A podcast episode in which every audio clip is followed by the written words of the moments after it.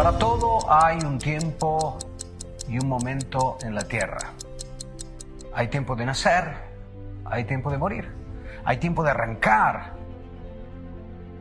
hay tiempo de plantar, hay tiempo de llorar, hay tiempo de reír, hay tiempo de amar, hay tiempo de odiar, pero hoy, hoy es el tiempo de la libertad.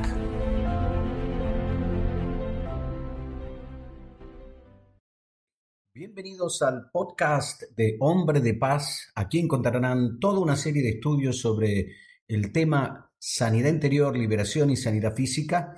Y eh, bueno, que puedan gustarse de toda esta serie de estudios y que puedan ponerlos en práctica para expandir el reino de Dios. Para más información nos pueden llamar al 506 7222 6675 de Costa Rica. Un abrazo bendecido para todos y Dios te abra la mente para comprender las escrituras. Eh, benvenuti, benvenuti a un nuestro altro incontro, de nuevo a un otro programa con el conocimiento de la palabra de Dios y vamos a, retomar el, el, tema que vimos en la lección anterior del mundo espiritual. ¿Cómo realmente están las cosas? Porque no lo que vemos, todo lo que vemos no es, no es la verdad, es la realidad. Ahora, la realidad son las cosas que nosotros tocamos con los censos humanos, pero la verdad es otra. La realidad es que tu hijo es un drogado y se está yendo al infierno, pero la verdad dice creer en el Señor y será salvado tú y tu casa. Ahora, ¿cómo puede Dios darme una promesa que va más allá de lo que es el libre arbitrio de una persona? Porque Él es omnisciente y es Él que puso la línea. Si tú ves la línea de sangre de Jesús, desde Adán hasta Jesús, eh, eh, tú ves Noé, Abraham, eh, Jacob, Isaac, David, él, ya puso todo en orden y hay un proyecto divino. no, no, no, si, tu, si tu Dios es pequeño, entonces sí tú dices, bueno, es una falsa doctrina creer que tus hijos van a ser salvados. No, no, no, es falta de fe creer que tus hijos no van a ser salvados. Porque Dios sabe, Él sabe, ¿sabes qué? El plan ya está escrito tu libro de la vida ya está escrito. La Biblia ya está escrita. Ya, sabe, ya sabemos que el diablo termina en el infierno y ya sabemos por lo que Dios dice que tu hijo va a terminar en el cielo y que lo vas a ver aquí en la tierra antes de que se vaya. Ah, sí, sí, sí. Sin fe es imposible agradar a Dios. Y Dios está entusiasmado con algunos de sus hijos, de sus ministros, pero de repente cuando escupen esas falsas, esa poca fe, porque estás predicando sin fe, porque por ahí perdiste un hijo, porque por ahí viste a alguien que, no la hizo, que no alcanzó la fe, entonces en vez, de, en vez de muchos cristianos, en vez de dar valor a lo que está escrito, dan valor a lo que fue la realidad. Pero no porque la realidad no se cumplió, lo que era la promesa de Dios no se cumplió, quiere decir que la palabra de Dios es, hay, que, hay que justificar, hay que, hay que proteger a Dios, o sea, hay que justificar el porqué. ¿Por qué toda una nación no entró en la tierra prometida? Y sí, bueno, sí, vamos a, explicar que, bueno, ahí Dios, no, no es culpa de Dios.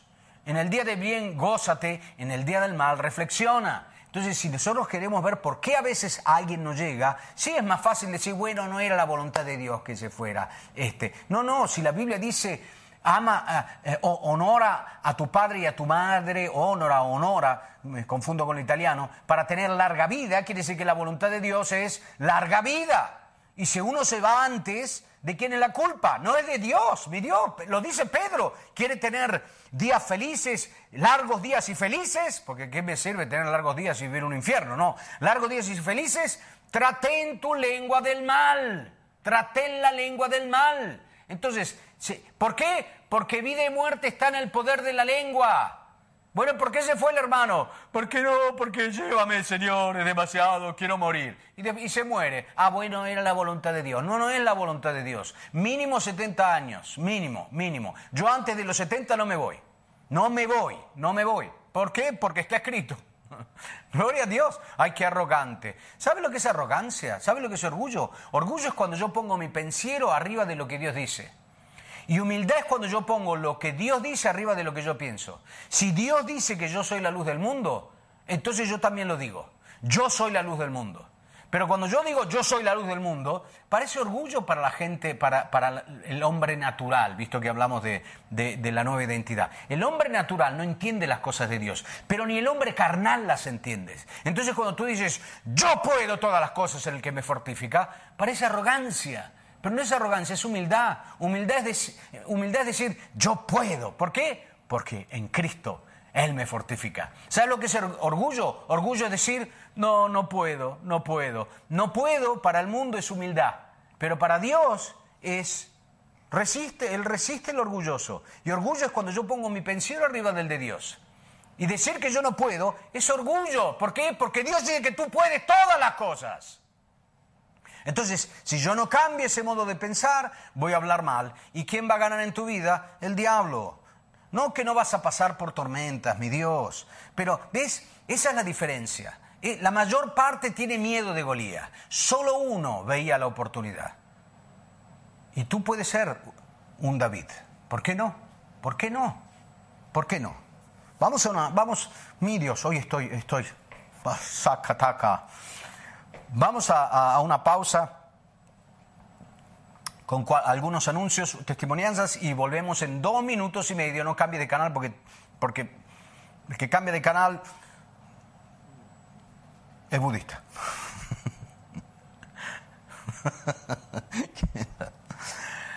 y después de estos ungidos anuncios, después de estos ungidos anuncios, eh, bueno, si tienes un pariente budista, bueno, no es, es que tengo que explicar, explicar porque alguno se ofendió. No te ofendas por lo del budista. ¿Por qué? Porque el budista necesita a Jesucristo, pero el cristiano necesita a Jesucristo. La religión no salva a ninguno. El cristianismo no te salva. No te salva. Eh, estaba hablando con una hermana el otro día. Me dice, pero pastor, yo voy todos los días, yo voy todos los, los domingos a la iglesia. ¿Qué tiene que ver? No porque vas los domingos a la iglesia, tú eres cristiana, tú eres hija de Dios. Yo voy todos los domingos a McDonald's y no soy un hamburger. Y no porque tú duermas en el garage y vas a hacer una máquina. No, no es lo que. Es, es, el, es el cambiamiento interior. es el encuentro con Cristo. Por eso, no te, no te ofendas a veces. Me gusta. Como son, como son verdades muy profundas, eh, las bromas es, el azúcar en la medicina para que baje mejor la revelación. Pero vamos a la palabra de Dios y, vamos a ver lo que vimos en la lección anterior de cómo es Satanás y cómo es Jesús. Si yo te muestro esta foto, vamos a la foto, esta foto vemos a Jesús, como ya explicamos en la lección anterior, y a Satanás. Vemos a Jesús y Satanás. Y lo que vemos es una especie de... Es una lucha donde no se sabe quién va a ganar. Bueno, si tú sabes que este es Jesús y que este es Satanás, bueno, porque conoce la historia, dice, bueno, gana Jesús seguramente. Pero si acá en vez de Jesús ponemos un enfermero y acá ponemos un camionero, ¿quién gana? Bueno, yo veo este bíceps y yo si tengo que apostar, cosa que no se hace, apostaría por el camionero o el camionista. Pero en realidad, ¿cómo están las cosas? Si tú vieras a Jesús y yo te digo, dibújame a Jesús, Uy, mira esto. Agarra una hoja. Te voy a mostrar cómo tienes una imagen equivocada de Jesús y tienes una imagen equivocada del diablo. Agarra una hoja. Dai, te doy dos segundos. Agarra una hoja. Agarra una hoja. Sepárala en dos y dibújame de un lado rápidamente. Dibújame Jesús y del otro me dibujas el diablo. Ok. Ahora, si tú más o menos lo dibujaste como esto, tú no tienes revelación de cómo están las cosas. Te lo muestro con la palabra de Dios. Isaías, vamos a ver cómo es Satanás hoy. ¿Y qué sucede si tú ves, si yo, si yo te digo, hoy te llevo a Satanás en tu casa, ¿qué, qué, haces tú? ¿Qué haces? Si yo te, digo, te hago aparecer a Satanás en tu casa, ¿qué, ¿qué, me dices? ¿Qué me responde? No va a pasar, está tranquilo. No, yo tengo que cambiar, este pastor está loco, vamos a cambiar canal. No, no, quédate ahí tranquilo, no va a suceder. Pero si yo te digo que esta noche te va a aparecer Satanás en casa, ¿tú qué, qué me dices? Chan, chan, chan, chan, chan, chan, chan. Ok, bueno, imaginemos que no va a pasar, pero que Satanás va a venir a visitarte esta noche. ¿Qué es lo que vas a ver? ¿Quieres saber qué es lo que vas a ver si Satanás viene a visitarte? Bueno, mira esto. mira esto.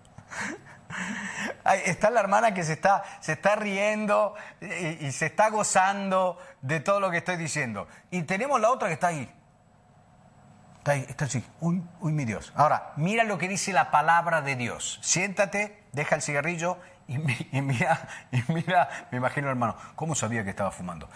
Y deja, siéntate y presta atención. Isaías 14, 14. Este es Satanás. Subiré a las alturas de las nubes y seré semejante al Altísimo. Eh, con lo mismo que tienta ah, a Adán y Eva. Y ustedes serán como el Altísimo, teniendo el conocimiento del bien y el mal. Era lo que él quería, ser como Dios. Pero has, has sido derribado al Seol, a lo más profundo de la fosa. Los que te ven, los que te vean te contemplarán, reflexionarán ante ti, diciendo, ok, fue echado, hoy fue echado Satanás, está aquí en la tierra, no se puede presentar más delante de Dios. Antes de la venida de Cristo se podía presentar delante de Dios, hoy fue, como ya vimos en la lección anterior, fue destruido, fue hecho público espectáculo, fue despojado, y si tú lo vieras hoy, lo mirarías atentamente, lo contemplarías, reflexionarías y dirías,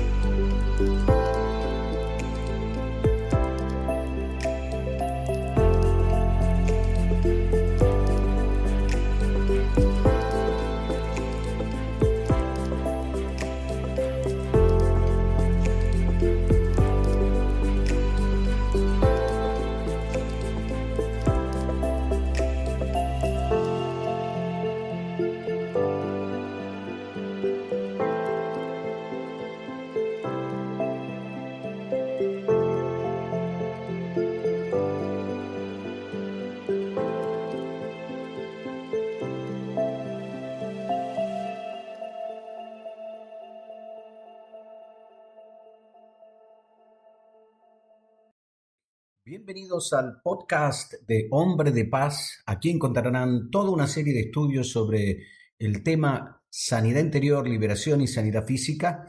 Y eh, bueno, que puedan gustarse de toda esta serie de estudios y que puedan ponerlos en práctica para expandir el reino de Dios. Para más información nos pueden llamar al 506 7222 6675 de Costa Rica. Un abrazo bendecido para todos y Dios te abra la mente para comprender las escrituras. ¡Wow! ¿Cómo es poderoso? ¿Pronto? ¿Aló? ¿Hello? ¿Hola? No, ¿qué es lo que dirías? ¿Es este aquel hombre que hacía temblar la tierra y sacudía los reinos y convirtió el mundo en un desierto, que destruía las ciudades y, que a sus prisioneros nunca les abrió la cárcel? ¿A qué sirve la unción? Bueno, predicar la buena novela, sanar los corazones rotos, librar los, los, oprimidos, eh, eh, o romper las, romper las cadenas y abrir la cárcel a los prisioneros. ¿Por qué no dejaba nunca ir a sus prisioneros? Porque no estaba vencido. No, no hay liberación, no hay seño de liberación en el Antiguo Testamento. No existían las liberaciones. ¿Por qué? Porque no estaba vencido. Solo después de Cristo ven las manifestaciones y liberaciones. Por eso, hoy, si tú lo vieras, dirías, este es el que me hacía temblar. Este es Satanás. Este es el que me robó la familia, los hijos, la mujer, el marido, la salud, el laboro. Este. Y te enojarías contigo mismo, no con Dios. Ni con el diablo, por no haber tenido conocimiento. Ahora, que van a haber luchas. Sí, en el mundo vas a tener aflicción. Pero tu lucha no es contra carne y sangre contra carne y sangre, es contra demonios. ¿Y cómo son los demonios? Si los vieras dirías, estos son, esto. ¿Qué diferencia con este dibujo, no? ¿Qué diferencia, mi Dios, con este, con este dibujo de aquí? ¿Pronto? ¿Tiene sentido? ¿Y cómo es Jesús hoy? Mira esto. Apocalipsis 1.12. Di vuelta para ver la voz que hablaba conmigo y habiéndome vuelto, vi siete candeleros de oro y en medio de los candeleros de, oro vi a, uno semejante al Hijo del Hombre vestido con una vestidura que le llegaba hasta los pies y tenía el pecho ceñido con un cinto de oro. Y hasta ahí, aquí más o menos se parece, hasta ahí. Pero vamos a seguir leyendo. Dice, su cabeza y sus cabellos eran blancos como la lana, blanca como la nieve, y sus ojos eran como llamas de fuego, y sus pies eran semejantes al bronce brunido, ardiente como en un horno. Su voz era como el estruendo de muchas aguas.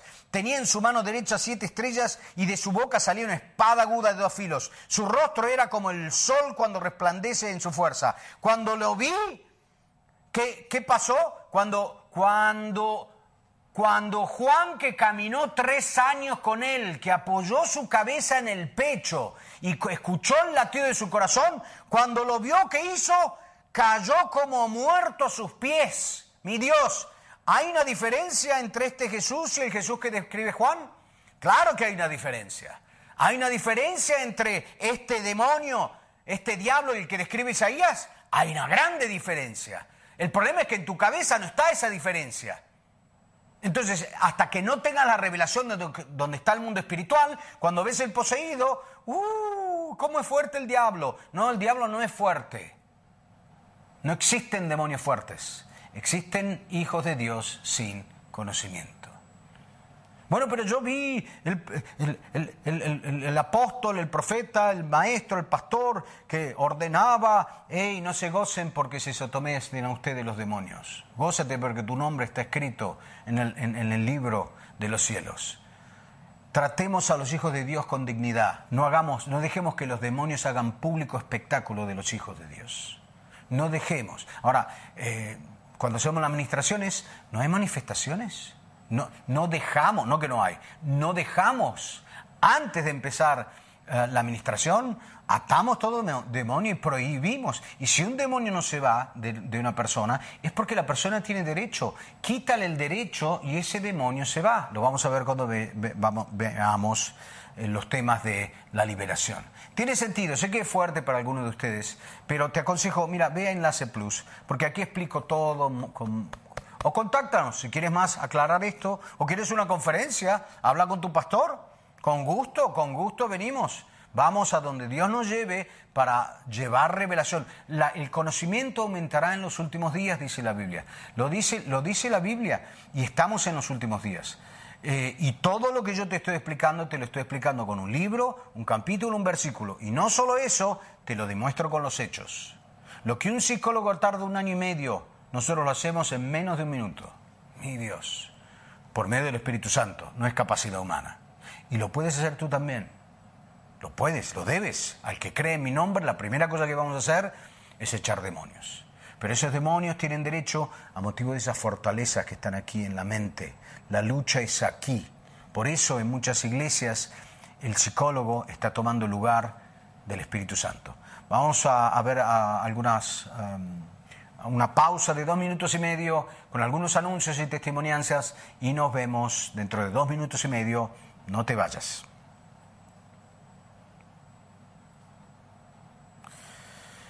Y volviendo a nosotros, volviendo a nosotros, vamos a ver un ejemplo del Antiguo Testamento. Ahora, acuérdense que en el Antiguo Testamento Satanás no estaba vencido, pero había un mundo espiritual. Ese mundo espiritual eh, eh, cambió, hoy cambió, hoy no está más la lucha entre el, eh, Miguel y el príncipe de Persia. No, no existe más. El diablo no, no tiene más lugar en los cielos.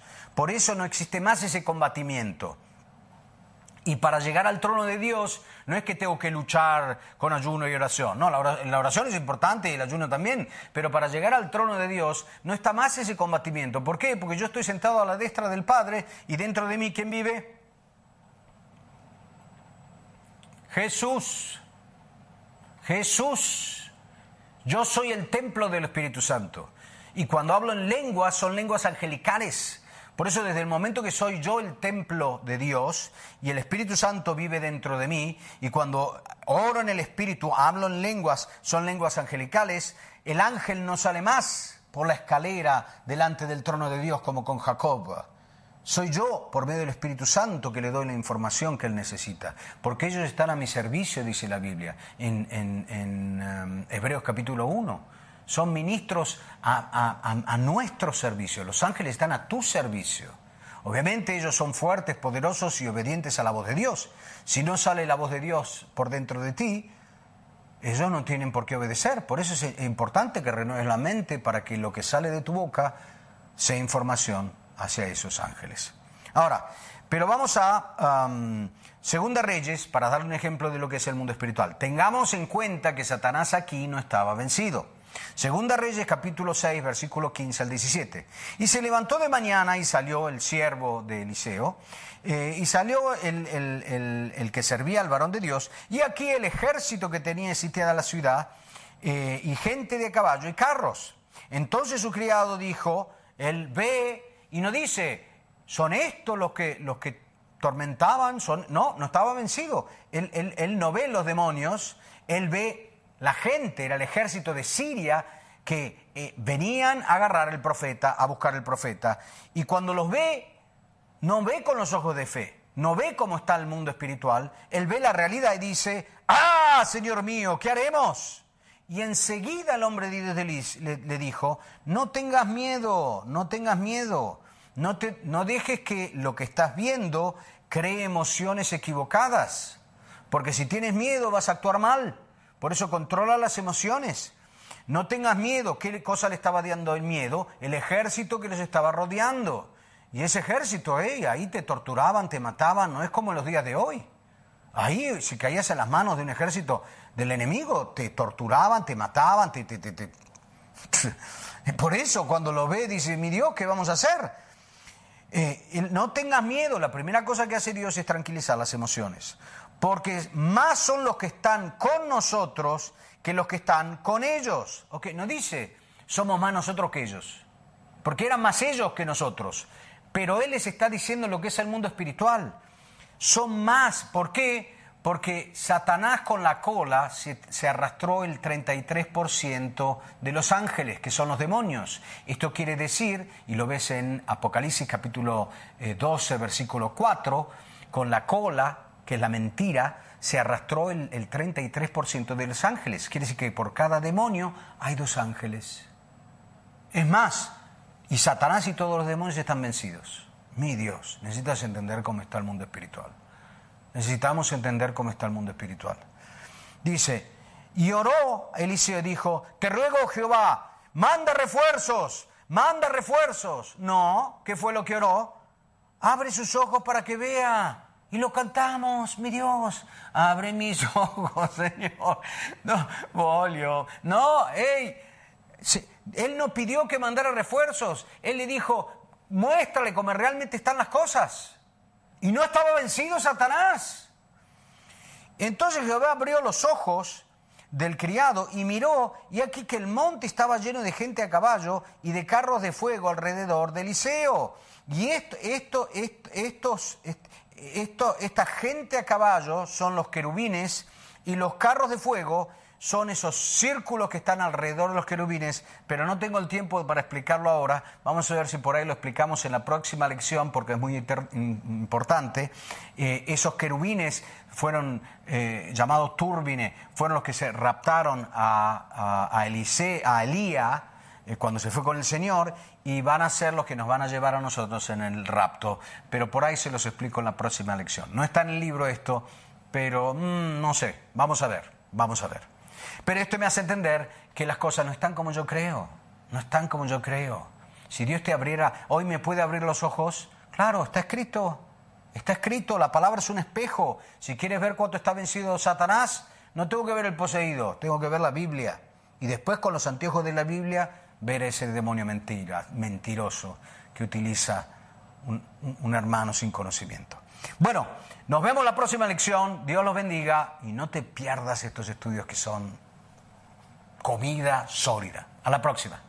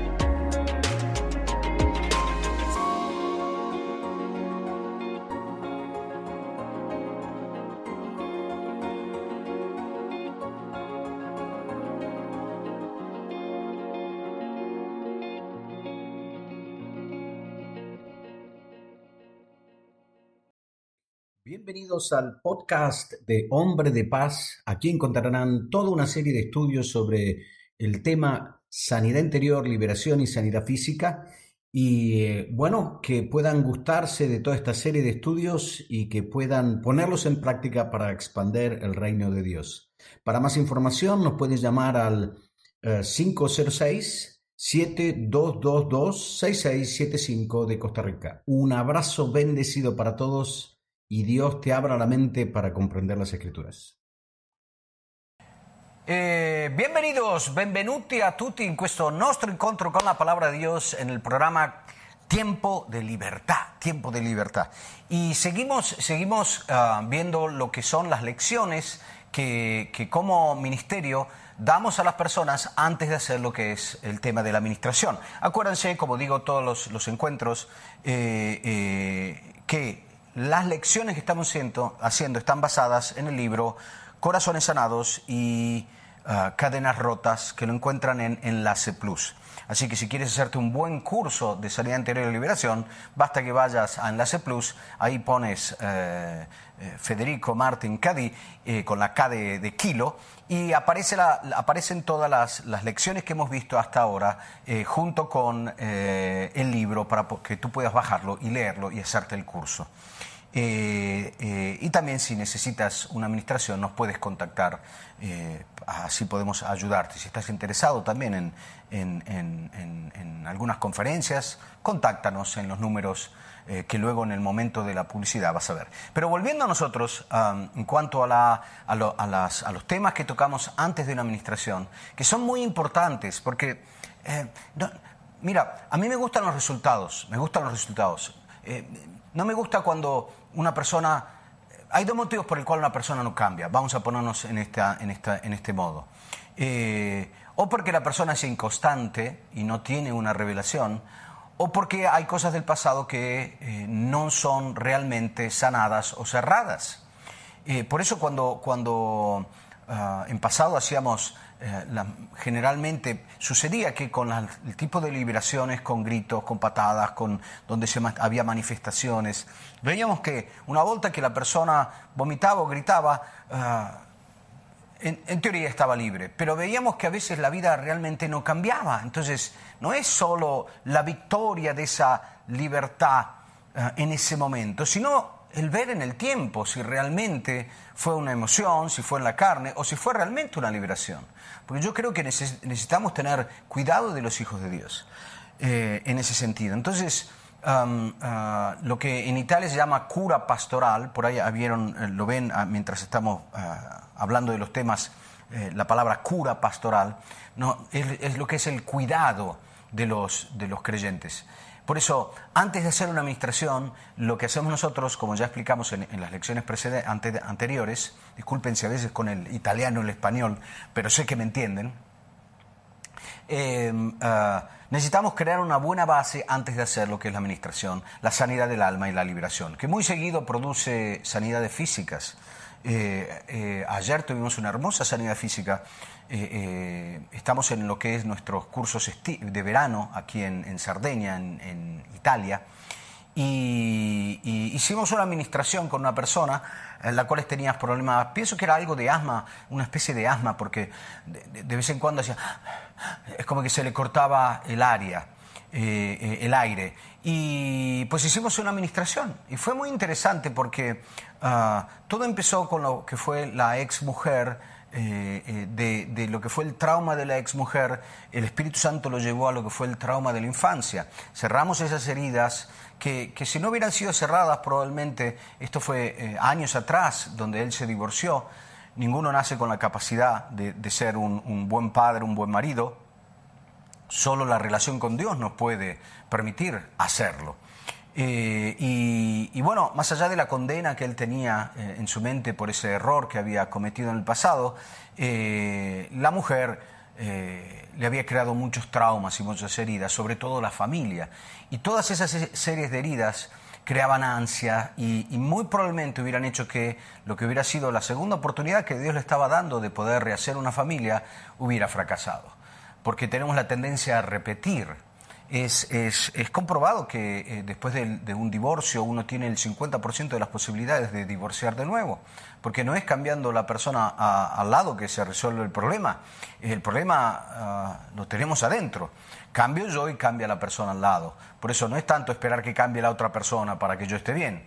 Yo tengo que estar bien con Dios. Por eso es importante eh, ser estables espiritualmente. Más allá de eso, um, eh, esta persona, después de que hicimos esa sanidad interior, eh, echamos los demonios que tenían derecho en su vida y tuvo una hermosa sanidad física, donde de repente empezó a respirar bien. Pero vamos a una pausa con algunos anuncios y testimonianzas y luego volvemos con este interesante estudio sobre lo que es el, mundo espiritual.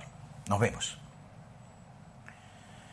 Y volviendo de nuevo a lo que es uh, el mundo espiritual, la, la, sanidad del alma, estábamos hablando de cómo esta persona fue sanada físicamente en cuanto a esa, esa respiración ansiosa que le venía, que nacía de un trauma en la infancia. Él me dice, cuando le pregunté, eh, estoy notando que tienes este problema en la respiración, le digo, ¿desde cuándo lo tienes? Y él me dice, uh, desde que tenía cinco años.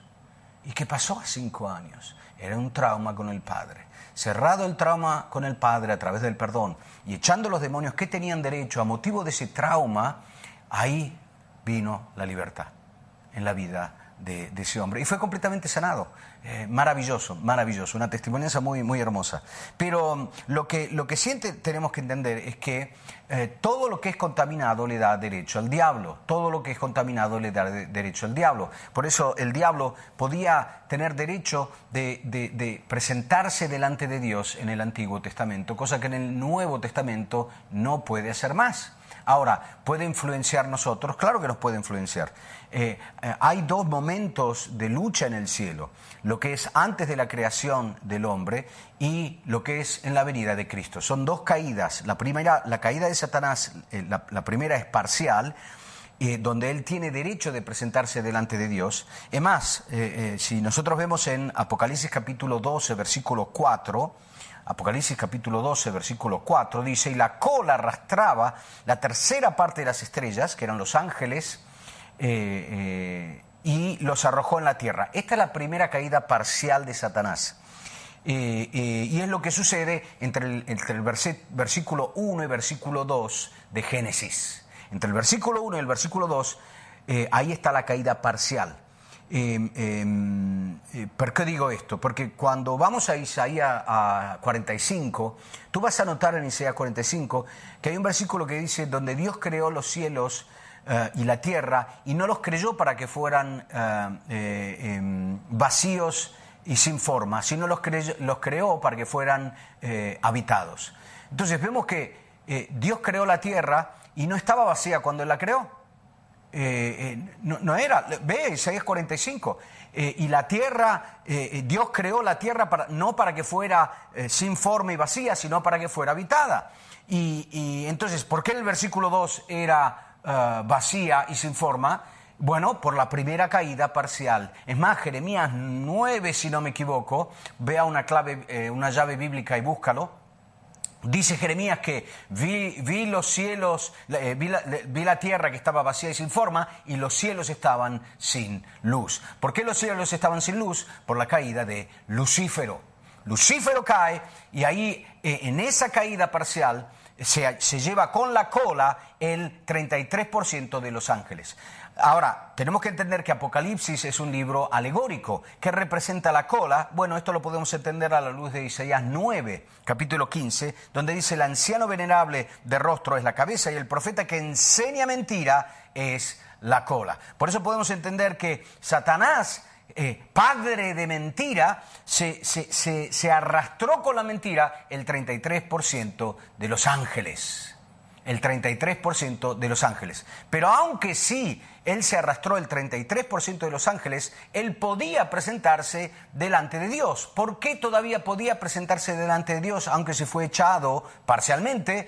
Pues lo vemos en la Biblia, en eh, Ezequiel capítulo 28, versículo 18, que dice, por tus muchos pecados y por la iniquidad de tu comercio, profanaste tu santuario Ahora, él era responsable de santuarios en el cielo y a motivo del pecado, él profanó esos santuarios, los contaminó. Lo mismo que, hacía en la tierra eh, con, el templo. Por eso Jesucristo que vino a hacer, purificar el templo, una de las cosas que hizo. Eh, echaba a los vendedores eh, que, hacían comercio delante del templo, lo querían contaminar. Él dice, mi casa será llamada casa de oración y ustedes le hicieron una cueva de ladrones. Eh, eh, y ahí cuando purifica lo que era el, templo en la tierra, era símbolo de lo que iba a ser con los santuarios contaminados de Satanás. Es más, por eso vemos en Hebreos capítulo 23, versículo 23, que dice, era pues necesario purificar la figura de las cosas celestiales con estos ritos. En este caso el contexto es el tabernáculo, pero las mismas cosas celestiales con sacrificios mejores que estos. ¿Cuál sacrificio mejor que, los del Antiguo Testamento? El sacrificio de Cristo que purificó las cosas celestiales.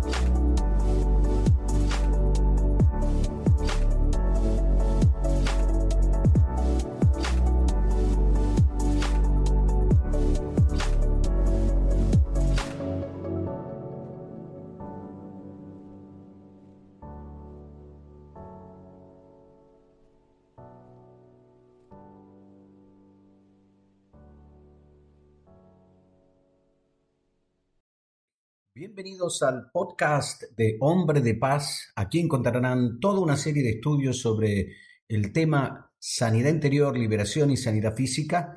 Y eh, bueno, que puedan gustarse de toda esta serie de estudios y que puedan ponerlos en práctica para expander el reino de Dios.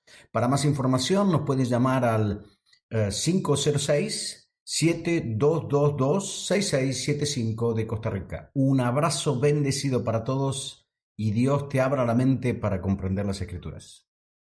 Estas cosas celestiales eran, las cosas que Satanás había contaminado con sus pecados.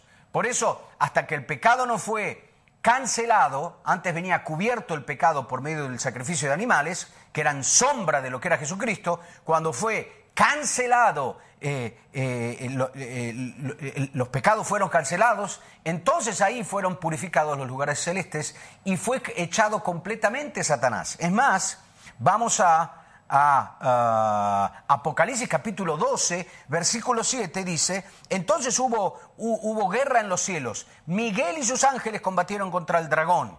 Y el dragón y sus ángeles, los que se arrastró, esos, esos ángeles que son los demonios, eh, con, con, la mentira, con la cola, que es la mentira, dice, lucharon, pero no pudieron vencer y no se halló ya lugar para ellos en el cielo, no se halló más lugar. No, antes sí había lugar. ¿Por qué? Porque tenía lugares contaminados a motivo de su pecado. ¿Por qué cuando lo, echó parcialmente él se podía presentar como en el libro de Job delante de Dios? A motivo de esos lugares contaminados. ¿Por qué? Porque no había sacrificios que pudieran purificar los lugares celestiales. Pero el sacrificio de Cristo sí. Es más, dice, y fue arrojado el gran dragón y la serpiente antigua, que se llamaba Diablo y Satanás, el cual engaña, engaña al mundo presente, fue arrojado a la tierra y sus ángeles fueron arrojados con él. Entonces oí una gran voz del cielo que decía, ahora ha venido la salvación, el poder del reino de nuestro Dios, la autoridad de su Cristo. Eco, eco, eco. Este es el momento donde Jesucristo muere y con eh, eh, eh, el momento de la muerte, donde con el sangre nos lava de todos los pecados y purifica los lugares celestiales. Y ahí paralelamente, en el mundo espiritual, es donde Miguel, purificando esos lugares, hay una lucha y echa a los demonios de los lugares celestiales. Ahora, hay tres cielos, dice Pablo, tres cielos. El primer cielo es, es, es, lo que está, es aquí, donde estamos nosotros. El segundo cielo, los lugares celestes, es esos que vemos. El cielo es celeste, por eso, esos son los lugares celestes, celestiales. Pero después está el segundo cielo, que es el universo, y el tercer cielo, donde está Dios. Ahora, mi, lucha no es contra carne y sangre, sino contra los demonios en los lugares celestiales, aquí en estos lugares. Ahora, antes... Eh, Satanás podía presentarse en ese tercer cielo, donde estaba la lucha. Hoy no está más esa lucha. Ahora, a veces nosotros, o muy seguido, en muchos lugares, aplican lo que es el libro de Daniel para el presente y es completamente eh, una exegética errónea. ¿Por qué? Mira, mira esto. Daniel capítulo 10, versículo 12. Y en base a este pase de la Biblia, algunos se ponen a luchar contra los demonios en los lugares celestes, pero, pero Hey, si, las fortalezas, dice 2 Corintios capítulo 10, versículo 13 en adelante, son en la mente. Son, nosotros tenemos las armas para derribar las fortalezas. Pero, el pero ahí no termina, tengo que ver el contexto. Son, las armas son poderosas para derribar las fortalezas porque derribamos argumentaciones o imaginaciones, dice otra versión, eh, eh, falta de conocimiento eh, y pensamientos. Tres cosas que están aquí en la mente, en la mente. Ahí están las fortalezas. No están en el cielo. Por eso si yo me quiero sacar Satanás de los pies, necesito tirar las fortalezas que están aquí. Él ya no tiene derecho en el tercer cielo. Ahora, te lo miro, mira, mira, mira cómo es una mala aplicación de la Biblia. Daniel 2, 10, 12. Y me dijo, Daniel, no temas porque tus palabras han sido oídas desde el primer día que dedicaste tu corazón a entender y a humillarte en la presencia de Dios. Ok, cuando tú te humillas para escuchar a Dios, para, para hablar con Dios, Él te escucha. Enseguida, enseguida Él te escucha. Él te escucha. Ahora, Él te escucha, ¿por qué te escucha? En primer lugar, eh, en el Antiguo Testamento Daniel no estaba sentado a la derecha del Padre y el Espíritu Santo no estaba dentro de él. Si necesitaba información, Dios tenía que mandar los ángeles y como, como, vemos en la escala de Jacob, esa escala de Jacob, donde los ángeles eh, bajaban y salían al trono de Dios. Hoy, hoy no bajan más y salen para dar los mensajes. Hoy el mensaje lo encuentras adentro, porque yo estoy sentado a la derecha del Padre y soy el templo del Espíritu Santo. No tiene más que bajar el ángel. El ángel se habla en lenguas angelicales, recibe información por medio de mí. Uh, interesante esto. Pero vamos a hacer una pausa y volvemos dentro de dos minutos y medio. Y volviendo a ese tema interesante de lo que es el mundo espiritual, que los creyentes necesitamos saber, sobre todo antes de hacer una administración, eh, estamos hablando como en el tiempo de Daniel, el ángel aparece en el capítulo 10, versículo 12, y le dice, mira, desde que te pusiste en el corazón, tu palabra Dios la escuchó. Cuando tú oras, Dios te escucha, Dios te escucha. Y, la palabra no viene más por medio de un ángel. Eh, ¿Saben por qué hay, no hay tantas manifestaciones eh, angelicales? No que no están los ángeles, los ángeles están, ahí, pero ¿por qué no se ven tantas manifestaciones angelicales como en, los tiempos de, la Biblia? Porque hoy el mensaje lo, tienes ahí, al lado de tu cama, y no lo lees. Está escrito. Ellos no tenían la palabra de Dios como nosotros lo tenemos. Por eso muy seguido vemos tanta actividad angelical que hoy no vemos, no que no existe. Es igual la actividad, pero la manifestación de sus ángeles en cuanto a enviar mensajes eh, eh, no, es, no es en los tiempos presentes como en el tiempo de la Biblia. ¿Por qué? Porque ya tenemos el mensaje, ya lo tenemos aquí. Si yo me lleno del Espíritu Santo, el Espíritu Santo va a agarrar esta palabra, que es su espada, y me va a dar el mensaje.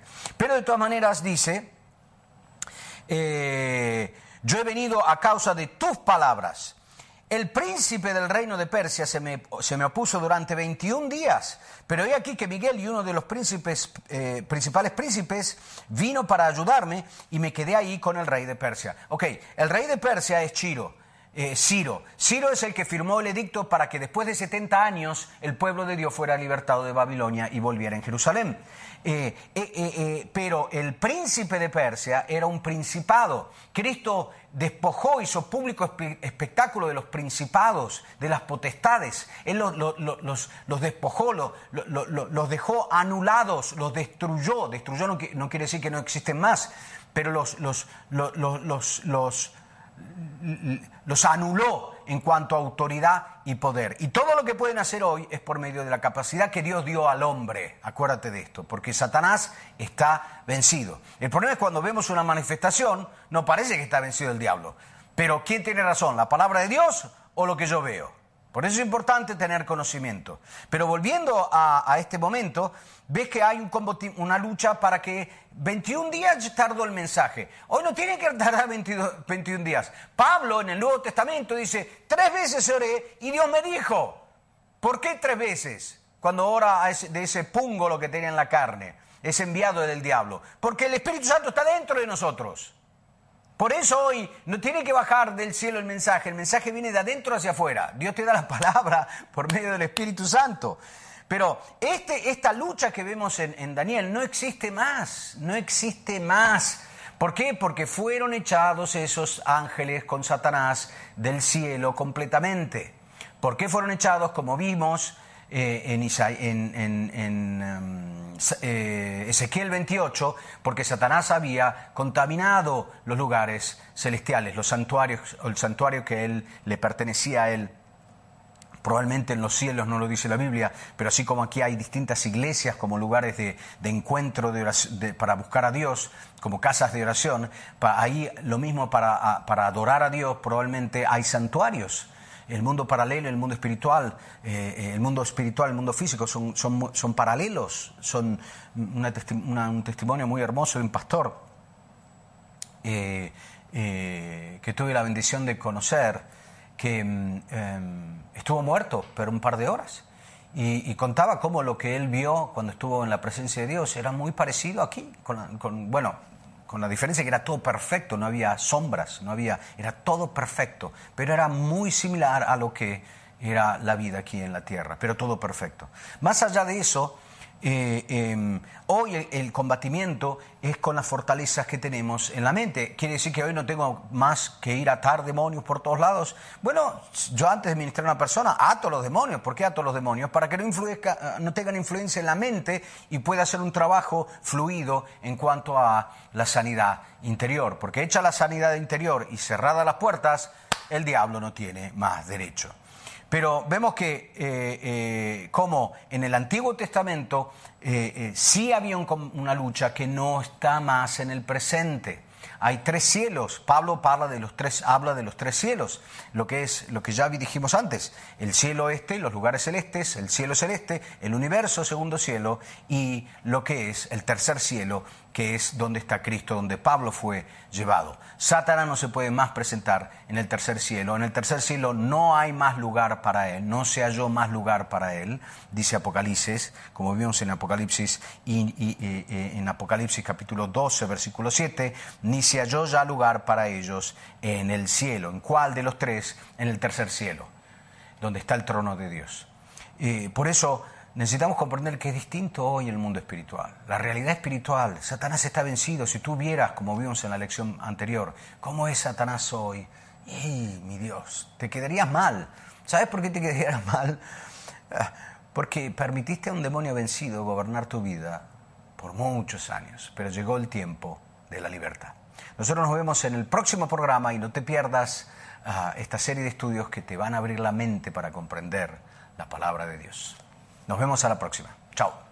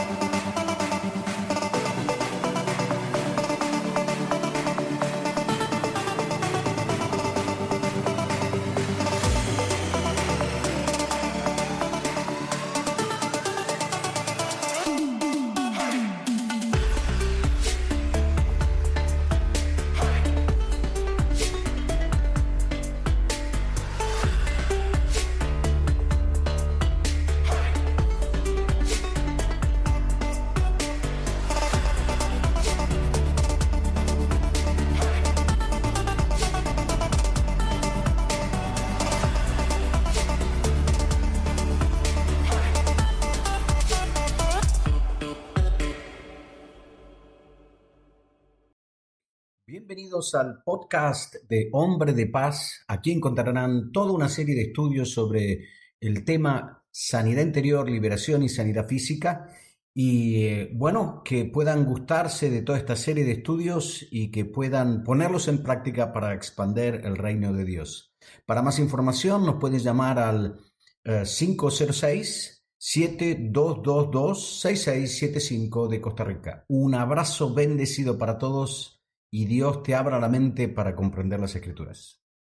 Eh, benvenuti, bienvenidos de nuevo a este programa de la, del estudio y el aprofundimiento de la palabra de Dios, esa palabra que transforma tu vida eh, y que necesitas, necesitas que el Espíritu Santo te abra la mente para comprenderla. Ahora, interesante en Lucas, en Lucas 24, si no me equivoco, en la vía de Maus, eh, lo primero que hace Jesucristo antes de abrirle la mente a los discípulos para que comprendieran las palabras, eh, durante el percurso, durante el camino, dice que les abría las escrituras. Por eso necesitas a alguien que te abra antes las escrituras, como estamos haciendo en estos programas, para que como paso siguiente Dios te pueda abrir la mente para comprenderlas. Yo te abro las escrituras como Jesús a los discípulos en el camino de Maus y después Ah, Dios, cuando, mientras tú haces la voluntad de Dios, te abre la mente para comprender la palabra de Dios.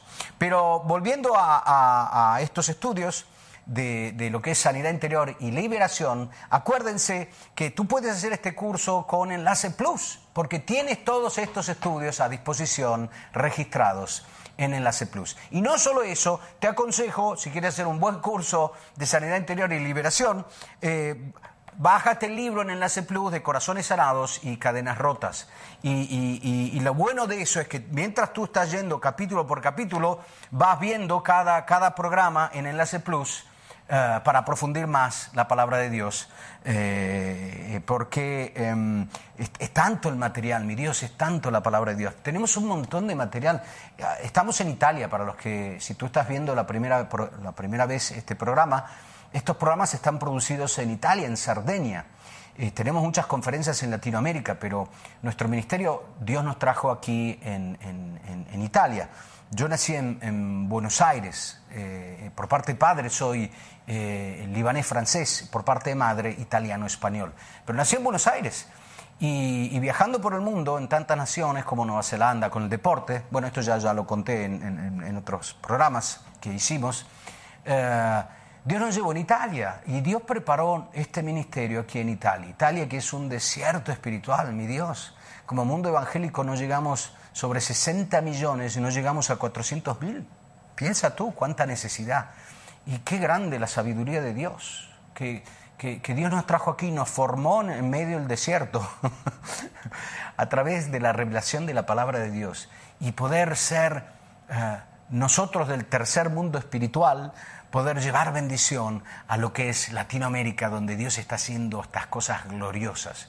Y necesitamos, necesitamos lo que Dios está haciendo en, en Latinoamérica, aquí en Europa. Europa es un desierto espiritual, es un desierto espiritual. Y necesitamos la gloria de Dios. Pero qué interesante, ¿no? Como Dios cambia las cosas, ¿no? Llama lo que, lo que no es como si fuera. Eh, muy, muy interesante los caminos de Dios. Pero volviendo a nosotros, eh, en este curso de sanidad interior y liberación que estamos haciendo a través de estas lecciones, eh, como ya explico, Ah, en, las lecciones ah, anteriores, vimos, ah, antes de hacer una administración, que es el trabajo de sanidad interior y liberación, vemos cuatro temas muy importantes, que es, el primero, el perdón fundamental, sin perdón no hay libertad. Si la persona no quiere, tú puedes, por, la autoridad que nos fue dada, visto que vamos a ver la autoridad ahora, por la autoridad que nos fue dada, echar por fuerza a los demonios, sí, sí, podemos. Pero es un trabajo muy arduo, muy sal fuera, no quiero, sal fuera, no quiero. Y la lucha, y que sí, y que no, y que sí. Estaba esta lucha tremenda contra este demonio de, gula, eh, esta persona muy obesa eh, que comía y comía y comía y de repente empezó la lucha y sal fuera, no quiero, sal fuera, no quiero. Y después de tres horas finalmente digo, sal fuera. Y me dice, está bien, pero antes dame un bizcocho. ah, me la costó, esta, esta me, la contó un pastor amigo, pero bueno, eh, disculpe. Eh, entonces, estamos viendo que hay el perdón, el perdón es fundamental. Cuando la persona perdona, la liberación es simple. Es simple, es fácil, es fácil. Pero mientras no hay perdón, el diablo tiene derecho. Como vimos en, la lección anterior, Cristo tuvo que con su sangre purificar esos lugares celestiales contaminados eh, que daban derecho a los demonios vencidos de poder presentarse delante de Dios. Y por eso en Daniel vemos esa lucha en el tercer cielo. Con, eh, contra Miguel y sus ángeles y Satanás y sus ángeles. Pero eh, ahora las cosas cambiaron. Pero vamos a hacer una, pausa de publicidad, publicidad, de anuncios más que publicidad y algunas testimonias, testimonios y nos vemos dentro de dos minutos y medio. No cambies canal, no cambies canal. Chao.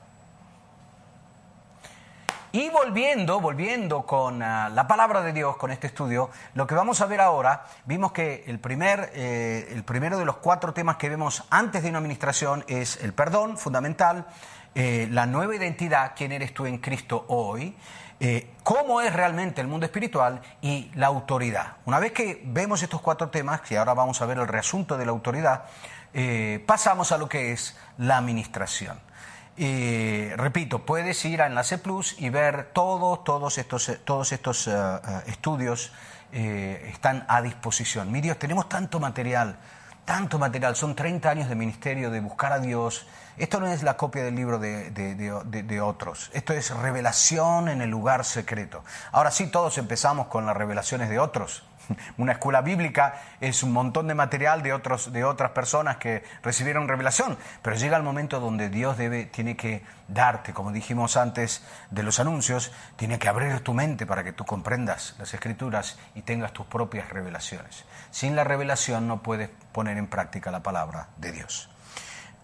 Y lo que vamos a ver ahora es lo que es la autoridad. Ahora, al principio de la creación, Dios creó al hombre con autoridad. Te voy a decir algo que va a ser fuerte. Siéntate. Pero Dios creó al hombre para tener una relación directa con Él, sin intermediarios.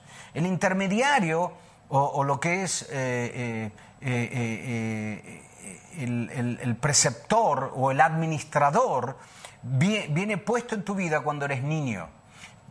la Biblia dice en Gálatas capítulo 4, si no me equivoco, que mientras el herede es niño, no hay ninguna diferencia entre el esclavo. Esto lo vimos en, la parte de la nueva identidad. No hay diferencia, no hay diferencia. Eh, eh, aunque sí es dueño de todas las cosas y fue puesto bajo administradores y tutores eh, hasta el tiempo determinado del Padre. El tiempo determinado del Padre es el tiempo donde tú alcanzas la unción, donde la unción que está dentro de ti se manifiesta.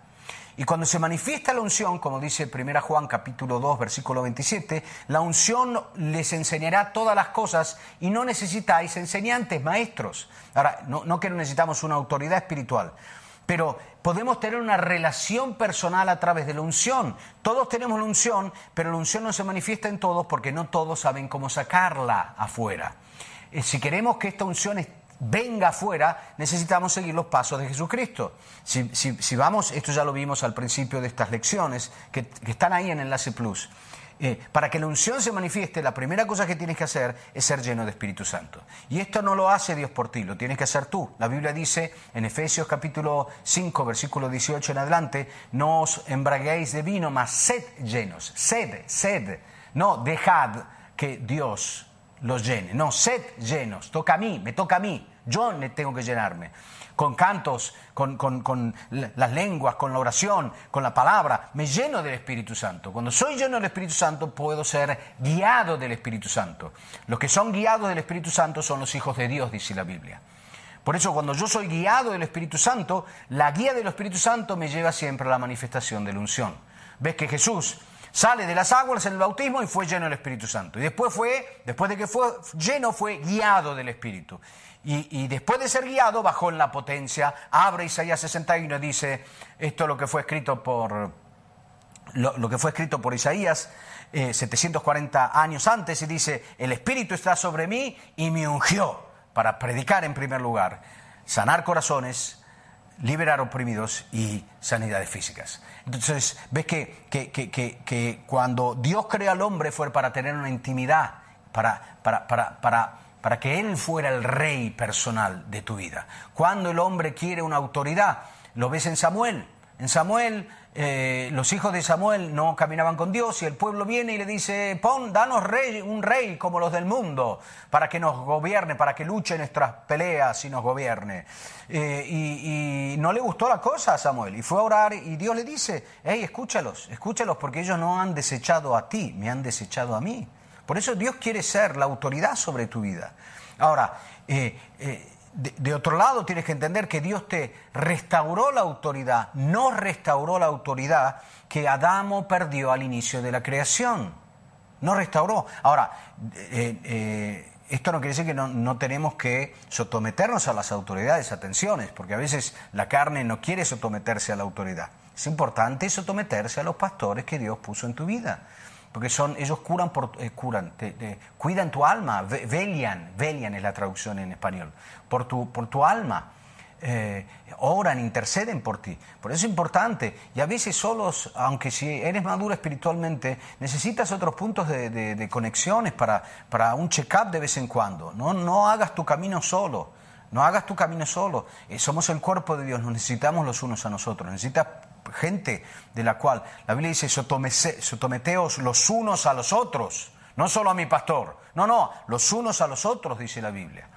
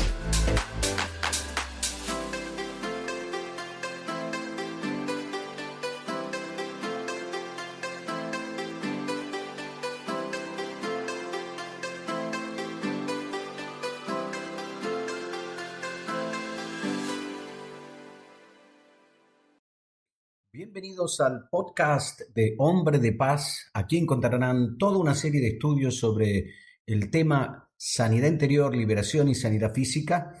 Y eh, bueno, que puedan gustarse de toda esta serie de estudios y que puedan ponerlos en práctica para expandir el reino de Dios. Para más información nos puedes llamar al 506 7222 6675 de Costa Rica. Un abrazo bendecido para todos y Dios te abra la mente para comprender las escrituras. Pero ah, volviendo al tema de la autoridad, vemos en Génesis capítulo 1, versículos 27 y 28, que Dios creó al hombre a su imagen, eh, a imagen de Dios, lo creó, varón y hembra los creó, los bendijo, nota que los bendijo y les dijo, fructificaos, multiplicaos, llenad la tierra y sojuzgadla, tened dominio, tengan dominio, tengan autoridad necesitan sojuzgar la tierra. Ahora, qué interesante, ¿no? Como Dios dio autoridad al inicio de la creación y lo que hizo Satanás fue robarle la autoridad que Dios le dio al inicio de la creación. Eh, eh, Dios la tierra la dio a los hombres y cuando Dios delega una autoridad, respeta la autoridad. Dios no dejó salir al pueblo de Israel del Egipto hasta que la autoridad del faraón dijo, ok, ok, cuando viene un hermanito y me dice, Dios me dijo, Dios me dijo que tengo que irme de la iglesia. Digo, qué interesante, ¿no? Yo a volte me digo, qué interesante. El hermano que viene y me dice que Dios, eh, ¿qué es lo que está pasando aquí? Es una persona que viene y me dice, el que está arriba tuyo me dijo a mí, saltando a ti como autoridad, que me tengo que ir. Ahora, ¿te estás yendo porque Dios te lo dice o porque tuviste el problema con el pastor? No, no, no, Pastor Federico, no, no, que yo no soy pastor. Maestro Federico, maestro ninja. No, hermano Federico, no me digas esas cosas. Sí, te las tengo, alguien te las tiene que decir, porque de tu pastor, si tú te peleaste con tu pastor, no las vas a aceptar. Entonces, si yo me voy porque tengo un problema con un hermano de la iglesia, yo nunca fui a esa iglesia por Dios. Yo voy a la iglesia por Dios. Y, no importa si, si tú te vas porque, tiene, porque no te gusta algún hermano o porque no te gusta el pastor, eh, no, existe, no existe la iglesia perfecta en la tierra, no existe. Y si existiera, apenas llegas tú, no es más perfecta. Ay, Señor. Pero bueno, y ahí un hermano cambió el canal. Está bien, no te preocupes me quedo con los 99. Bueno, después dejo los 99 voy a buscar a, la oveja perdida. Pero nota que Dios dijo, sojuzgadla, tened autoridad sobre la tierra. Y Dios respeta las autoridades. ¿Por qué? Porque Salmos capítulo 115, versículo 16 dice, los cielos de los cielos, eh, eh, los cielos son los cielos de Jehová y ha dado la tierra a los hijos de los hombres. Por eso, ¿por qué Satanás, aunque se está vencido y fue echado de los cielos, eh, el mundo está bajo Satanás, porque la tierra fue dada a los hijos de los hombres. ¿Cómo hace Satanás a gobernar el mundo? Por medio de los hombres. Sin el hombre, Satanás no puede hacer nada en la tierra. Sin el hombre no hace nada. Satanás, el peor enemigo tuyo no es Satanás, eres tú, mi Dios. La Biblia dice, no le den lugar al diablo. Somos nosotros que le damos lugar al diablo. Sin mí, Satanás no hace nada. Mira, te voy a decir algo fuerte. ¿Estás listo? Siéntate. Siéntate, hazme caso, siéntate. Ahora, no, no te la digo, si no te ofende. No, te lo digo, te lo digo. Ahora, si, si, si, si tú no se lo permites, Satanás no puede hacer nada en tu vida. Satanás necesita de ti. ¿Por qué digo esto? Porque después de que Dios terminó la tierra, creó o le puso orden en la tierra, eh, el sexto día terminó todo, el séptimo reposó, eh, eh, Dios ya hizo todo, hizo todo. Y no ves un pasaje de la Biblia, después de que Dios pone al hombre como, como autoridad sobre la tierra, que Dios hace algo separado del hombre en la tierra. Búscame un paso de la Biblia donde Dios hace algo o sin el profeta, porque la Biblia dice que Dios no, eh, eh, eh, Dios no hace nada sin revelar a sus siervos los profetas. Por eso, para que Dios haga algo, necesita o una palabra, una palabra profética o necesita, eh, necesita, que, necesita de ti para bendecir tu vida. Pero esto te lo explico después de esta pausa con más detalles para, que no, para dejarlo muy claro este concepto. Nos vemos eh, después de estos anuncios. No te vayas porque es interesante lo que estoy diciendo. Chao. Y volviendo, ahora te explico porque te quedaste con, con cómo, cómo que Dios no hace nada sin el hombre. Dios no hizo nada, no, puedes leer toda la Biblia y no ves un paso de la Biblia donde Dios hace algo separado del hombre. O el que abrió el mar en Dios, ¿qué fue? Moisés. Dios le dijo de alzar el bastón, pero fue Moisés. Eh, eh, los discípulos multiplicaron el pan, no Jesús, fueron los discípulos, eh, en las manos de los discípulos. Jesús bendice el pan y se lo da a los discípulos, lo rompe y se lo da, pero se multiplican las manos eh, todo lo que Dios hace es por medio de los hijos, de, por medio de sus hijos. Y todo lo que hace Satanás es por medio de sus hijos. Separado del hombre, Dios no hace nada porque Dios delegó la tierra a los hombres. Por eso Dios respeta a las autoridades. Y lo vemos, como dije antes, Dios Búscalo, busca en la Biblia, muéstrame, mándame, mándame ahí cuando los anuncios que están, en los números de teléfono. Eh, eh, eh, hermano Federico, encontré un paso donde Dios hace algo después de Génesis sin el hombre, muéstramelo. Sin el hombre, Dios no hace nada, no hace nada. Ah, Sodoma y Gomorra cuando cayó del fuego. Eh, sí, pero lo tiene que comunicar Abraham antes. Lo tiene que comunicar Abraham. ¿Tiene sentido? Y si Dios y si Dios... búscalo en la Biblia, búscalo en la Biblia y mándamelo. Esto es interesante. Ahora, eh, ¿por qué te digo esto? Porque Dios nos dio la autoridad y Dios va a respaldar, a respaldar lo que tú hagas con la autoridad que Él nos dio. Por eso es importante que entendamos la autoridad. El diablo sabe cuando tú no tienes autoridad. Él lo sabe muy bien. Por eso te digo estas cosas. Él sabe cuando tú no tienes autoridad. No cuando no tienes, porque Él nos dio la autoridad. Cuando tú no sabes que tienes autoridad. ¿Dónde está escrito? En la Biblia. ¿En cuál pasaje? Cuando vienen los siete exorcistas, hijos de un sacerdote, y le dicen, te ordenamos en el nombre de ese Jesús que predica Pablo. Y el demonio dice, eh, conozco a Jesús y, sé quién es Pablo, pero ¿usted quién son? Y ellos en vez de decir, nosotros somos hijos de Dios, tú te callas y sales, se quedaron callados. ¿Y qué hizo el diablo, el demonio? Le saltó el poseído, le saltó encima, los desnudó y se fueron los, mal, los golpeó y los echó desnudos. Eh, el, diablo viene a desnudar. Cristo vino, despojó, desnudó el diablo de su autoridad y ahora dice, revístete, revístete, eh, vestite o revestíos de la identidad de esa nueva criatura en Cristo. Tenemos la, armadura, tenemos la autoridad, revestidos de la armadura de Dios. Nosotros tenemos la autoridad que necesitamos ejercitar. Si tú no la ejercitas, eh, el diablo no se va de tu vida. El diablo no se va de tu vida. Entonces, una cosa que es muy importante antes de una administración es hacer entender a las personas cuánta autoridad tienen. A veces no se dan cuenta, muchas veces no nos damos cuenta. Eh, una vez estaba en, Italia, años atrás, que estoy hablando de 20 y algo años atrás, eh, pusieron eh, obligatorio la cintura de seguridad, como en muchas naciones. Es, obligatoria. Pero como era algo nuevo, empezaban con las multas para acostumbrar a la población italiana, que es un poco, somos un poco rebeldes en ese sentido, a ponerse el cinturón de seguridad.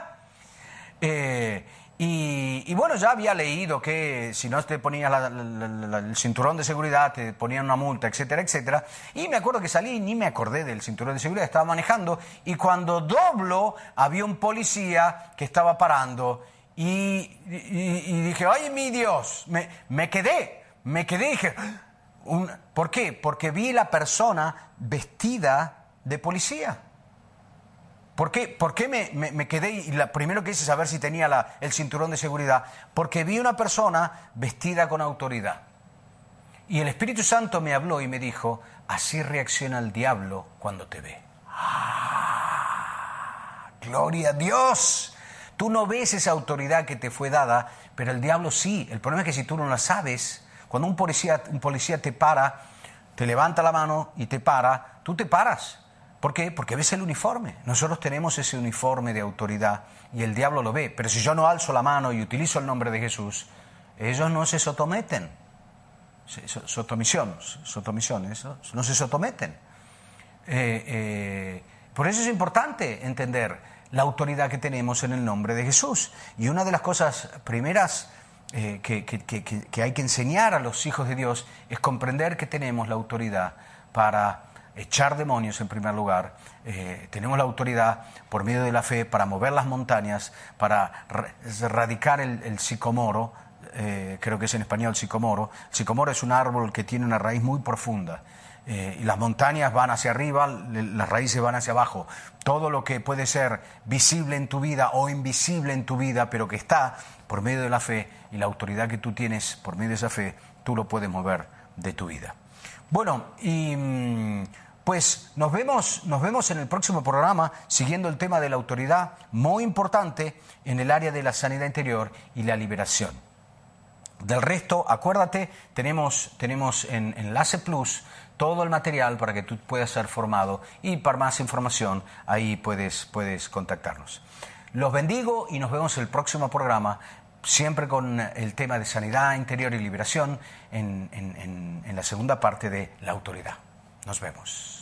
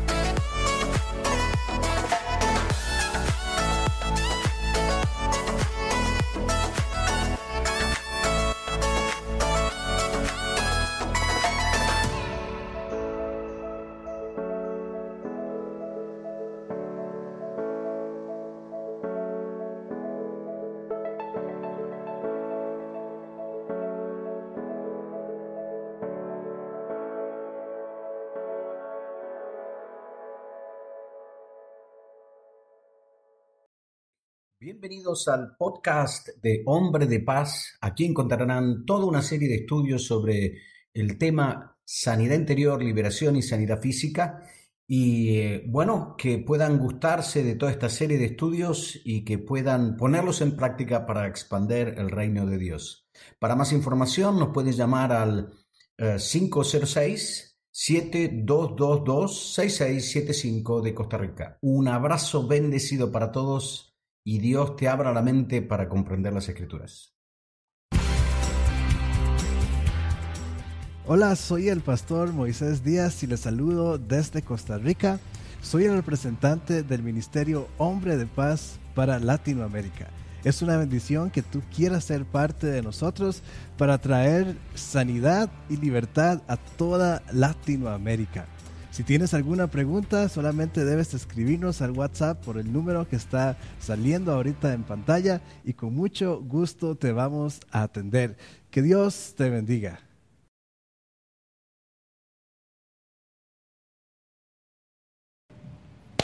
Benvenuti, benvenuti a tutti. Uh, mi nombre es Federico uh, Martin Cadí y pues el Señor nos trajo aquí desde Italia. Eh, soy de padres ítalos españoles, eh, nacido en Buenos Aires y después de viajar en tantas naciones del mundo, eh, fundamos el Ministerio Uomo di Pace, que eh, aquí verrá, viene llamado Hombre de Paz. Discúlpenme si de vez en cuando mezclo alguna palabra entre italiano y español, pero mm, el Señor nos formó, son 30 años de ministerio, donde el Señor nos formó en el área de la sanidad interior, la liberación, pero sobre todo la revelación de la palabra de Dios. Esta es eh, la llamada que Dios nos puso. Con la sanidad y la liberación podemos cerrar el pasado de la vida de las personas eh, eh, y con la revelación de la palabra de Dios abrir el futuro. La sanidad y la liberación se cierra el pasado, no se puede cambiar el pasado, pero sí a través de la palabra de Dios, por medio del perdón, se puede cambiar la imagen del pasado. Cambiando la imagen del pasado, tenemos un presente eh, dulce, eh, suave y ligero, como el yugo de Cristo. Del otro lado, si queremos el futuro de Dios, por fuerza vamos a tener que renovar la mente. Sin la renovación de la mente, no podemos conocer por experiencia, como dice Romanos capítulo 12, versículo 2, la voluntad de Dios, por experiencia. La voluntad de Dios no se conoce por la lectura, sino por la experiencia, porque cuando yo vivo la revelación, la palabra se vuelve parte de mi vida. Eh, el objetivo de nuestro ministerio en Costa Rica es poder formar la gente para poder ah, trabajar en la sanidad del alma, en la liberación, por medio de la revelación. Ahora, ah, una cosa que es muy importante, a la luz de la escritura, y esto no es para ofender a nadie, pero todo lo que tenemos que hacer es como hacía la, iglesia de Berea, en Hechos capítulo 17, versículo 11, donde todo lo que Pablo el apóstol decía venía, venía ah, controlado a la luz de las escrituras. Y Dios los llama a esos creyentes espíritu noble, creyentes de espíritu noble. Eh, ahora, eh, ser creyente de espíritu noble nos permite de tener un, espíritu que realmente va um, a, verificar si todo lo que estoy recibiendo viene de la palabra de Dios o no. La Biblia dice que todo lo que, no viene de fe es pecado. Por eso, si yo quiero vivir una vida en santidad, eh, la purificación del pecado es por medio de la escritura. Si lo que yo estoy haciendo como hijo de Dios no nace de la revelación de la palabra de Dios, entonces tengo que parar y decirme, bueno, eh, estoy realmente eh, eh, agradando a Dios. Porque la Biblia dice en Romanos capítulo 11, versículo 6, que sin fe es imposible agradar a Dios. Por eso todo lo que yo hago tiene que tener un fundamento bíblico. Ah, en, los años de ministerio, ah, el Señor nos enseñó, estudié psicología. Ahora, quiero, quiero decir algo importante. La psicología no le cambia la vida a nadie. La psicología te ayuda a entender la raíz de los problemas. Pero lo único que puede cambiar tu vida es el Señor a través del Espíritu Santo. Por eso es importante entender estos principios. Eh, el estudiar la psique, estudiar el comportamiento de la mente, teniendo en cuenta que es una mente eh, de la cual nosotros operamos el 5, ni siquiera el 5% de la capacidad. Por eso podemos, podemos comprender que no existe la evolución, porque si nosotros nos hubiéramos evolucionado en el tiempo, ¿por qué usamos solo el 5% del cerebro? Eso me hace entender que hubo una regresión. Y eso es eh, a, motivo del pecado. Por eso la mente que nosotros utilizamos es una mente separada de Dios.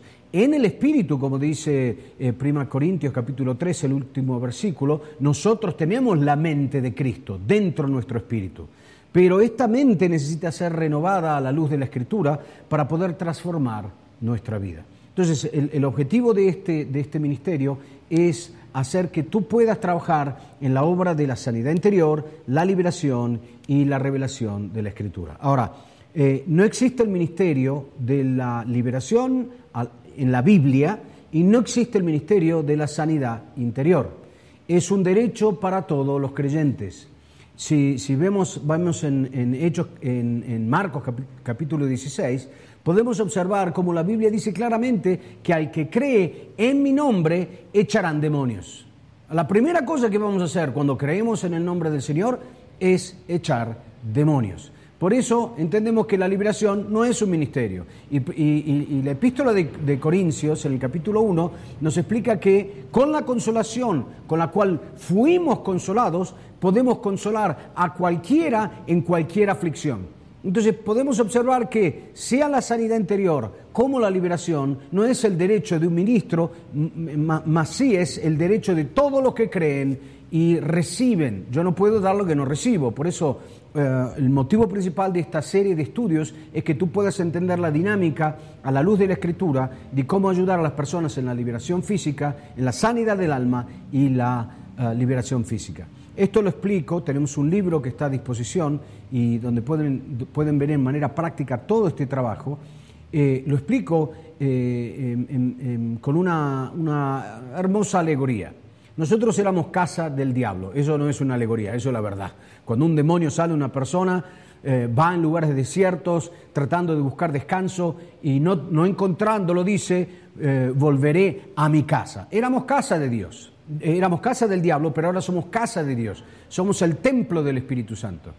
Eh, pero el problema eh, que, encontramos eh, cuando compramos una casa es que la condición de la casa está directamente relacionada con el propietario anterior. Si el propietario anterior de nuestra vida era el diablo, ¿en qué estado Dios encontró su casa a nosotros cuando la, la compró? Bueno, seguramente desde el momento que el diablo era el propietario de esta casa, la casa estaba llena de eh, basura, que son las heridas del corazón, y ratas, que son los demonios, las influencias espirituales.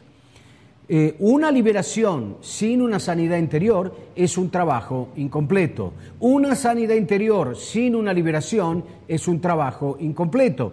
Porque si yo de una casa saco la basura, pero dejo las ratas, los demonios, esos mismos demonios van a crear más heridas o basura. Del otro lado, si yo echo los demonios, pero dejo la basura, las heridas, esas heridas van a traer más ratas, o sea, demonios. Por eso es importante comprender que un trabajo bien hecho para el Señor al servicio de la iglesia de Dios es un trabajo que paralelamente sana el alma y por consecuencia echa los demonios. Si los demonios tienen derecho en esa casa, es, es a motivo de las heridas y de los traumas. Eso lo vamos a ver, bueno, lo encuentras en el libro, pero lo vamos a ver en toda esta serie de estudios que vamos a hacer juntos para poder edificar tu vida. Si tú eres un pastor o un ministro o tienes la llamada de Dios, la primera cosa que tienes que entender es que si quieres ser una persona eh, con eh, con, con, un impacto en la vida de otras personas, eh, eh, hace falta consagración. Hace falta consagración. Antes de conocer al Señor yo viajaba por el mundo jugando rugby profesional. Y, si tú quieres jugar en, la primera, jugué en distintas naciones, jugué en Nueva Zelanda, jugué en, Australia, en Francia, en, Italia, en Suiza, viví también en Estados Unidos, en México, en España. Y, una cosa entendí, si, si, si, yo quería alcanzar a jugar en una selección eh, o, eh, eh, en primera división y por consecuencia también en algunas selecciones, necesitaba entrenarme con la mentalidad de un jugador profesional. Nosotros tenemos que, como ministros, no ser profesionales, obviamente, porque no lo hacemos por dinero, o, o es lo que espero al menos, pero lo hacemos porque amamos a Dios y por la excelencia del servicio a Dios. Y si tú quieres ser excelente, necesitas consacrarte en lo que es eh, no, no el estudio más, la meditación de la palabra de Dios. Pero antes de entrar en la meditación de la palabra de Dios, necesitas tiempo en orar en el Espíritu. Es fundamental. Jesús pretende que sus discípulos por lo menos pasen una hora en su presencia. Como ministerio nosotros pasamos dos horas de orar en lenguas todas las mañanas antes de empezar. Ahora, no lo digo esto porque por ahí alguno dice, bueno, la Biblia dice que, cuando oras no, no, no lo digas a nadie, entra a tu habitación. No, no ese es el sentido. Pablo dice a la iglesia de los Corintios, yo oro en lenguas más que todos ustedes. Ahora, Pablo no lo dice para vantarse o vanagloriarse, sino más bien para dar un punto, un punto, un objetivo de alcanzar. Um, él dice en 1 Corintios capítulo 1, versículo 11, sean imitadores de mí como yo soy imitadores de Cristo, capítulo 11, versículo 1, disculpen. Sean imitadores de mí como yo soy imitador de Cristo. Y él mismo es el que dice, yo oro en lenguas más que todos ustedes.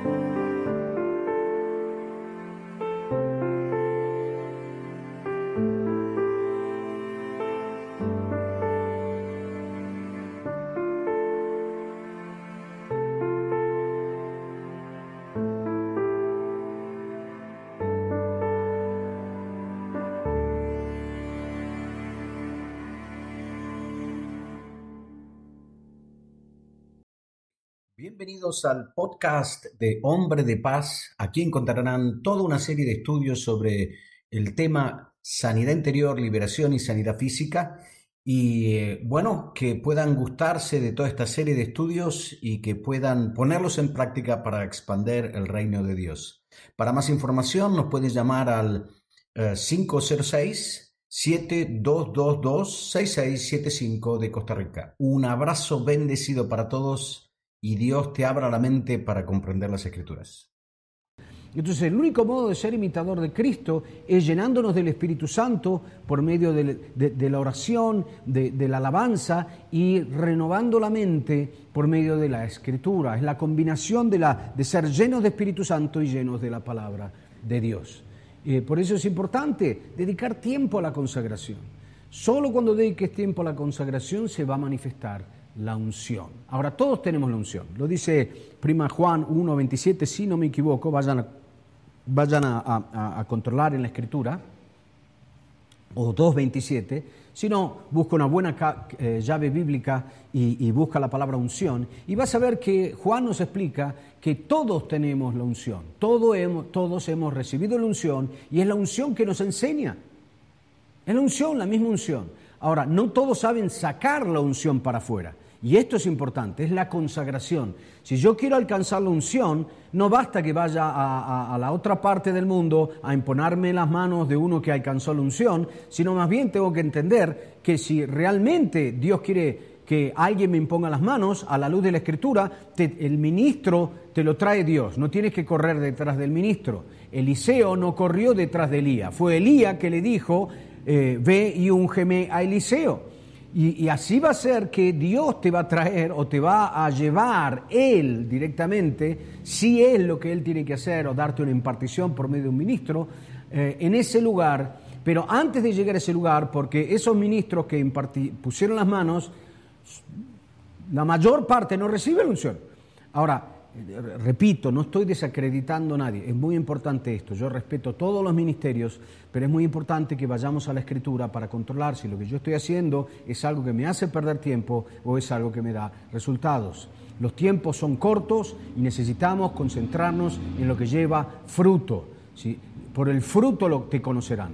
Ahora, la unción es fundamental, porque la unción, eh, eh, como dice Jesucristo en la primera prédica, en Lucas capítulo 4, versículo 18, la Biblia dice que él abre, eh, después que volvió en la potencia, con el dunamis, con la unción, abrió el rollo de Isaías, eh, eh, y, de Isaías capítulo 61, versículo 1 al, 3, dice, el Espíritu está sobre mí y me ungió para predicar las buenas noticias, salvación número uno, sanar los corazones rotos, sanidad interior, liberar los oprimidos, liberación y abrir la cárcel a los, a los presos. Eh, liberación física es algo externo.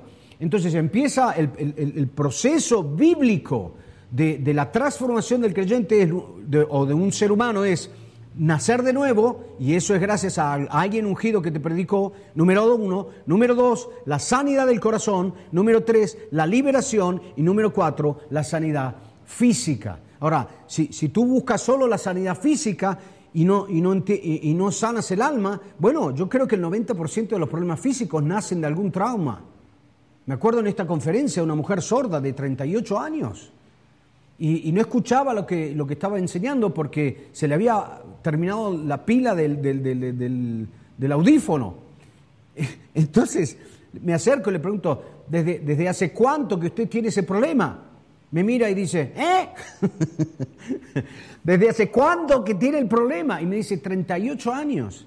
Y yo le dije, ¿qué pasó hace 38 años? Guiado por el Espíritu Santo, le digo, Señor, muéstrale. Y ¡Pum! Empieza a llorar. Eh, eh, ahí está la unción de sanidad, el Espíritu consolador.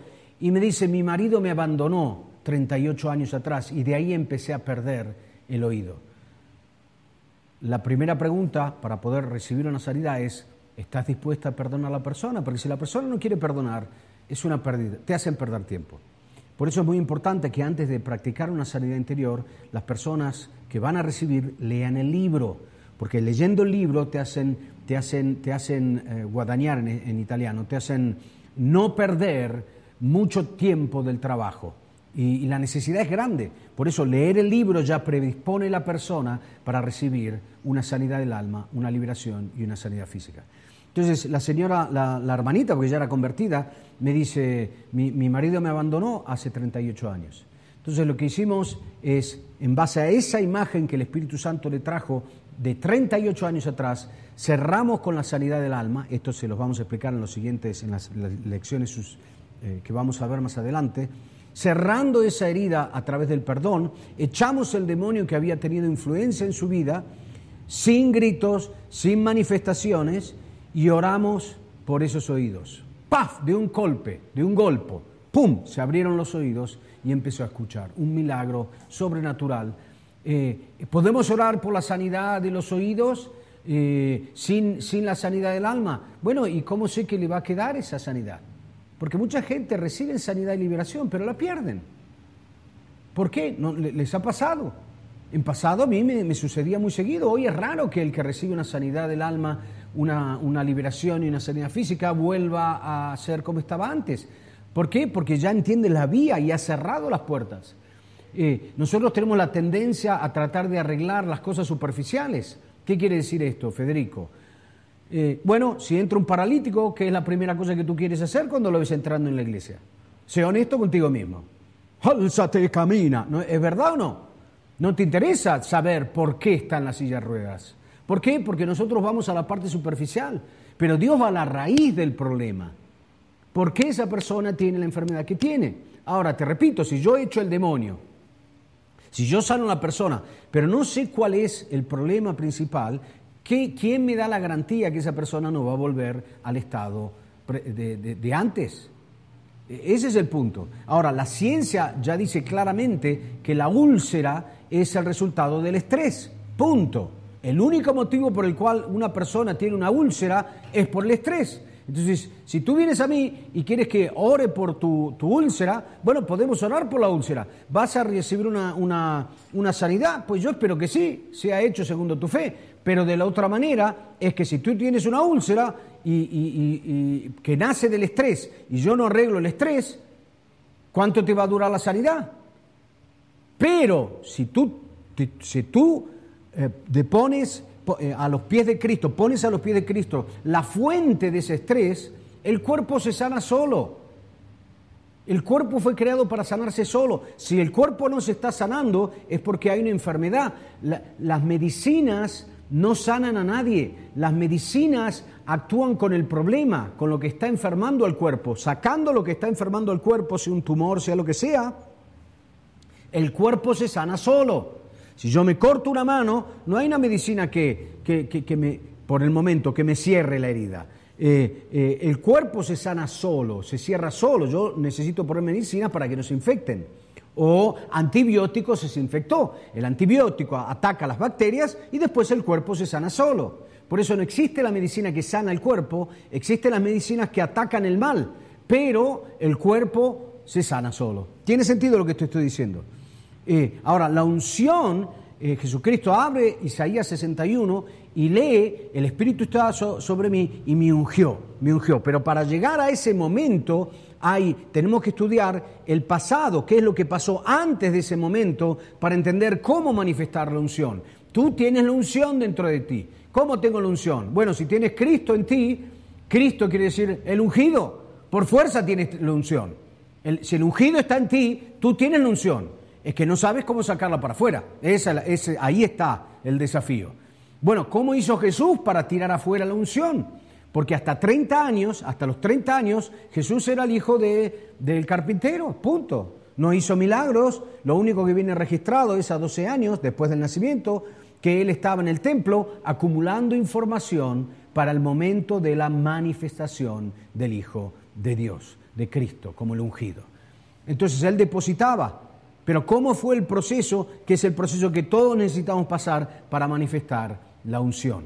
Bueno, eh, lo podemos ver en Lucas, en, los pasos eh, precedentes, donde el primer paso que, la, que hace para manifestar, antes de manifestar la unción, es ser lleno de Espíritu Santo. Y esto sucede cuando eh, Louis, él hace ese paso de fe en, bautizarse con Juan el Bautista. Ahora, el bautismo de Juan era para arrepentimientos de pecados y Jesús era sin pecado. Entonces él entra por un paso de fe y cuando sale de las aguas, él fue lleno de Espíritu Santo. Ahora, la primera cosa que tienes que hacer para llegar a la unción es ser lleno de Espíritu Santo. Te voy a decir algo que por ahí te va, te va, te va a mover un poco, pero después de la Pentecoste, el Espíritu Santo no llena más las personas. Oh, oh, ¿Qué quiere decir, Martín? ¿Qué quiere? Esto es una herejía. No, no, déjame terminar la frase antes de manifestarte. Disculpen. El Espíritu no te llena más. ¿Qué quiere decir eso, Martín? Que Efesios capítulo 5, versículo 18, 19 y, principio del 20 dicen que no os eh, emborrachéis con el vino, ma sed llenos de Espíritu Santo, hablándolos los unos con los otros, cantos, salmos, himnos, cantos espirituales, agradeciendo a Dios por todas las cosas. Ahora, nota que dice sed llenos, no dejad que el Espíritu los llene. El Espíritu no te llena, tú te llenas. Si tú no te llenas, el Espíritu no te llena. Entonces la primera cosa que tenemos que hacer es llenarnos de Espíritu Santo. Por eso la consagración eh, de cada día es fundamental. Yo me lleno de Espíritu Santo y después soy guiado del Espíritu Santo. Es más, vimos que Él sale, se, viene lleno del Espíritu Santo, dos cosas bajan del cielo, el Espíritu sobre Él en forma de, de, colomba, que en español es de paloma, y después baja la palabra. Antes que llegue la palabra, llega el Espíritu. El Espíritu se movía sobre las aguas y Dios dice. Por eso antes que Dios te tenga que decir, te tienes que llenar. Y después de que fue lleno, fue guiado. Los que son guiados de Dios son los hijos de Dios, dice la Biblia. Yo necesito ser guiado. Para ser guiado necesito ser lleno de Espíritu Santo. Si yo soy lleno de Espíritu Santo, soy guiado por el Espíritu. Y el Espíritu me lleva siempre hacia la potencia. Cuando dice, y él bajó en la potencia, fue después de ser guiado. ¿Dónde? Al desierto para ser tentado. Y ahí estaba, está escrito, está escrito, está escrito. El conocimiento acumulado en el tiempo. Por eso, acumular palabra de Dios, llenarnos del Espíritu Santo y permitir al Espíritu Santo de guiarnos. Si el Espíritu te guía, te va a guiar siempre a la manifestación de la unción. Y esto es para todos. Nos vemos en eh, el próximo programa de esta serie de cursos sobre la sanidad interior y la liberación encima de la sanidad física. Dios le bendiga.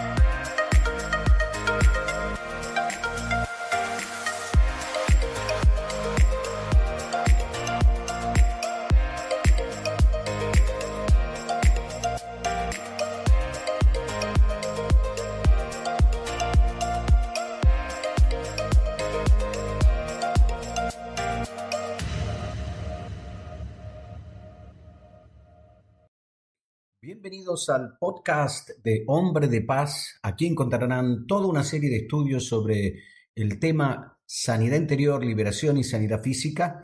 Y eh, bueno, que puedan gustarse de toda esta serie de estudios y que puedan ponerlos en práctica para expandir el reino de Dios.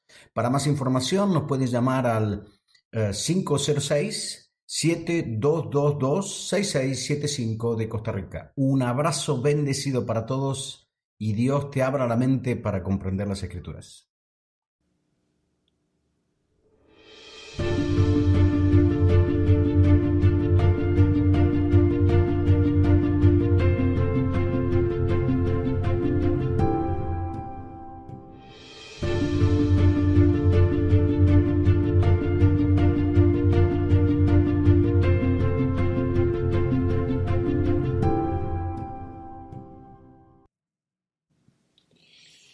Bienvenidos, bienvenidos a esta serie de cursos que van a cambiar literalmente tu vida. Vas a tener el conocimiento para poder actuar en el área de la sanidad interior, liberación y sanidad física. Pero en primer lugar vas a tener que recibir porque no puedes dar lo que no tienes. Y del otro lado, una vez que has recibido y experimentado, eh, vas a poder dar en manera eficaz lo que es este revolucionario trabajo de sanidad interior y liberación. Nada de nuevo, como dice Salomón, debajo del cielo, porque es todo escritural. Es verdad que Jesús dijo que en los últimos tiempos el conocimiento aumentará. Eh, y bueno, Jesús dijo, el Espíritu Santo por medio del profeta Daniel, y Jesús dijo que vamos a hacer obras más grandes de las que él hizo. Y por eso, a través del conocimiento de la Escritura, podemos arribar a un trabajo eficaz en lo que es como ya dijimos antes, la sanidad interior, la liberación y la sanidad física. Un trabajo que es para todos. No existe el ministerio de la sanidad interior. La Biblia dice que en, Corintios, en la epístola de los Corintios, que con la consolación con la cual fuimos consolados, podemos consolar a cualquiera en cualquier aflicción. Esto me hace entender que no existe el ministerio en primer lugar, no existe escrito ministerio de sanidad interior. Es un trabajo para todo el cuerpo de Cristo. Y del otro lado, no existe el ministerio de la liberación, porque la primera cosa que hacemos en Marcos capítulo 16, aquellos que creen en mi nombre echarán fuera los demonios. Si nosotros lo encerramos en un ministerio, dejamos afuera todo el cuerpo de Cristo. Y la sanidad física en el mismo ah, Evangelio de Marcos, capítulo 16, dice que imponen las manos, imporremos las manos sobre los enfermos y esos sanarán. No estamos hablando del don de sanidad, sino más bien del derecho que es de todos los creyentes a los que creen en el nombre de Jesucristo. Entonces, tú me puedes decir, bueno, pastor, bueno, enseñan, no, enseñantes en italiano. me disculpan si a veces se me confunde un poco el italiano con el español, pero bueno, es, eh, uno de los problemas de viajar tanto por el mundo. Pero más allá de eso, más allá de eso, eh, y humildemente hablando, em, eh, es, un trabajo que es para todos, para todos los hijos de Dios. Es un derecho que nosotros tenemos. Y, por eso es importante tener el conocimiento, porque cuando yo tengo el conocimiento de las vías o los caminos de Dios, yo sé cómo duplicar lo que es mi derecho espiritual. Tú tienes muchos derechos espirituales que no, por falta de conocimiento, no, no los tienes, no los aplicas. Hay leyes y principios espirituales. Por eso toda esta serie de estudios que vamos a hacer están eh, preparados para que tú puedas recibir el conocimiento para poner en práctica la palabra de Dios en manera eficaz. Em, esta es una pequeña introducción de los temas que vamos a ver en esta serie de estudios. Y les quiero compartir algo, se los voy a mostrar ahora para que los puedan eh, ver juntos, eh, lo que van a ser la base de estos estudios. Hay cinco bases importantes para poder practicar este trabajo, sobre todo para poder recibir lo que vamos a ver en esta serie de estudios. Eh, van a ser cinco principios, cinco bases que nos van a permitir de tener un conocimiento ah, amplio de este tema para poder eh, no solo practicarlo, pero explicarlo y enseñarlo a otras personas. La idea no es hacer el monopolio de, la sanidad interior, la, liberación y la sanidad física, más poder dar o dar, um, ¿cómo se dice? Equipallar, se dice en italiano, en, español, uh, equip en inglés, uh, sería eh, dar el, equipaje o, dar la capacidad, pongámoslo en estos términos, para poder ah, obrar en estas áreas. Y lo que van a ver en esta serie de estudios que vas a empezar a hacer, esta serie de, videos que estamos preparando para ti, son, vamos a empezar con los fundamentos y vamos a ver cinco temas muy importantes, que es la nueva identidad, vamos a la nueva identidad, la fe, la autoridad, justificados por fe y la gracia. Estos son temas muy importantes que antes de, esto también lo vemos en el libro que escribimos de Sanidad Interior y Liberación, lo puedes encontrar en la plataforma, pero lo que es importante es poder comprender que para poder obrar en esta, en esta área eh, necesitamos una base. Lo que digo siempre, y esto lo, descubrí, o, fue una revelación que el Señor me dio por experiencia, es que si queremos hacer un trabajo eficaz en la vida de los creyentes, no podemos simplemente recibir a una persona, hacer una sanidad interior y bueno, que luego Dios te ayude. eh, sino que tenemos que crear una base y hacer un cuidado pastoral para que estas personas puedan mantener lo que reciben. Yo siempre digo que la sanidad interior y la liberación y la sanidad física son solamente el 5% de la vida de un creyente. Y estamos, estamos eh, trabajando en lo que es la vieja naturaleza. Esto lo vamos a ver más detalladamente cuando veamos el tema nueva identidad. Y ahí les puedo explicar cómo ah, el viejo hombre es, es, es el hombre que está lleno de traumas y de problemas, pero la nueva criatura que es Cristo en nosotros, no necesita sanidad interior y liberación, pero eh, eh, Cristo necesita ser formado en nosotros. Eh, por eso es un proceso de crecimiento. El 5-10% es, es cerrar esas heridas del pasado, sacar esos demonios que tienen derecho a motivo de esas heridas o puertas abiertas y recibir lo que es la sanidad física que es, yo creo que en el 90% de los problemas físicos están siempre conectados con algún trauma del pasado. Por eso cuando hacemos una sanidad interior y sacamos los demonios que tienen derecho a motivo de esos traumas, podemos ver como resultado que el espíritu que, que resucitó Cristo de los muertos, que eh, eh, habita en nosotros, puede vivificar nuestros cuerpos mortales, como dice Romanos capítulo 8, versículo 11. Pero em, como primer eh, base vamos a ver los fundamentos, vamos a ver lo que es la sanidad emocional y vamos a tocar el tema del perdón en profundidad, cómo vencer la depresión. Y, es importante entender que Jesús también pasó depresión. Jesús pasó todo lo que cualquier ser humano pasó. Jesús pasó depresión. Bueno, si en Getsemaní Jesús dijo a sus discípulos, estoy con una tristeza mortal. La tristeza mortal es síntoma una tristeza que te da el deseo de morir, es síntoma de depresión. Por eso es importante entender la dinámica y, saber cómo salir de la depresión por medio del Espíritu Santo y no solo recibir esto, sino también poder ayudar a los demás. Cerrar con el pasado, cómo funciona la mente, los beneficios de la constanza. Eh, como tercer base vamos a ver la liberación, lo que es la liberación, las realidades espirituales, cómo luchar espiritualmente, cómo quitar el derecho al enemigo en tu vida, la angeleología, la demonología, temas fascinantes que te van a abrir la mente para comprender lo que es la realidad espiritual que nos, nos circunda. Eh, como cuarta base vamos a ver la sanidad física, la sanidad física en sí, los orígenes de las enfermedades, el peligro de la fornicación, el camino para la sanidad. Esto es muy importante porque tú puedes conocer la obra de la sanidad, pero puede ser ignorante del camino de la sanidad.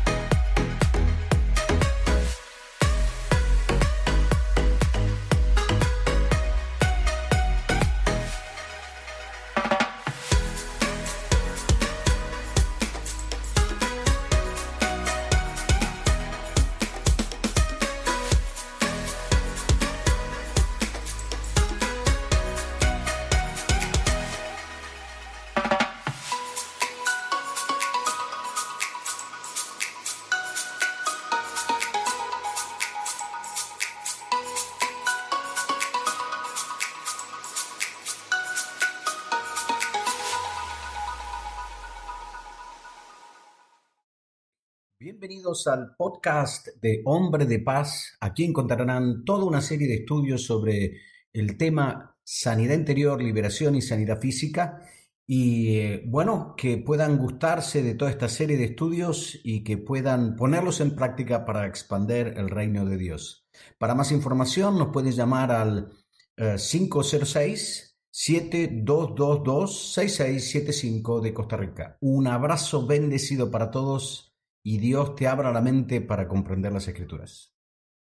La Biblia dice que Dios mostró al pueblo las obras, pero a Moisés le mostró los caminos. Si yo conozco la, obra, puedo recibir una sanidad, pero si no conozco el camino de cómo recibir esa sanidad, no sé cómo duplicarlo. Y cómo superar las adicciones. Y por último, vamos a ver un tema muy delicado que es la sanidad financiera. No es con una oración que tú vas a salir de los problemas económicos. Necesitas el conocimiento para poder salir de esas situaciones. Vamos a ver lo que es la libertad financiera, los principios y las leyes espirituales, preparando el corazón la pobreza una impostación mental. La pobreza es una impostación mental. Eh, el modo, así como el hombre piensa, así él es. Y cómo ser guiados por Dios en el área económica. Son cinco bases muy importantes que nos van a permitir de poder tener el conocimiento para hacer un trabajo práctico y eficaz. Lo que sí necesitamos es entender que para poder eh, practicar eh, necesitamos conocimiento. Eh, la unción que todos tenemos. Quiero, quiero empezar en esta introducción explicándote este concepto que es muy importante. Todos tenemos la unción dentro de nosotros. Algunos dicen, bueno, yo estoy buscando la unción. Eh, segunda Juan capítulo 2 versículo 27 dice que si la unción les enseñará todas las cosas y no necesitamos enseñantes, eh, maestros. Ahora, esto no está, no está, no está sacando el, el, el, ministerio del enseñante o la predicación o los pastores o los maestros en nuestra vida, sino que Dios quiere tener una relación directa de enseñamiento directo. El, plan de Dios era tener una relación directa y el que nos va a enseñar todas las cosas es la unción. Ahora, para poder llegar a manifestar esa unción, necesitamos empezar por la búsqueda de Dios. ¿Por qué la unción me enseñará todas las cosas? Bueno, la Biblia dice que los que buscan a Dios entienden todas las cosas. Bueno, buena pregunta. ¿Por qué los que buscan a Dios entienden todas las cosas? Porque en la búsqueda de Dios vas a alcanzar la unción y la unción te va a enseñar todas las cosas. La cosa maravillosa de la unción es que te enseña mientras enseñas, mientras, mientras estás predicando. En primer lugar, la unción es para predicar, para predicar las buenas novelas. La, primera prédica de Jesucristo en Lucas capítulo 4, versículo 18, sacado de Isaías 61, versículo 1 al 3, dice, el Espíritu está sobre mí y me ungió para predicar las buenas noticias, y mira cómo Dios es un Dios de orden. Número uno, salvación, sanar los corazones rotos, sanidad del alma. Eh, eh, tres, librar, liberar los, los oprimidos, eh, liberación, y ah, abrir las cárceles a los presos. sanidad física. ¿Por qué me dices que abrir las cárceles es sanidad física? Porque nosotros somos el templo del Espíritu Santo. Y si el Espíritu Santo está, es el templo del Espíritu, está enfermo, es una cárcel. Por eso yo aplico la cuarta parte, que es la, abrir las cárceles a los, a los presos, a la sanidad física.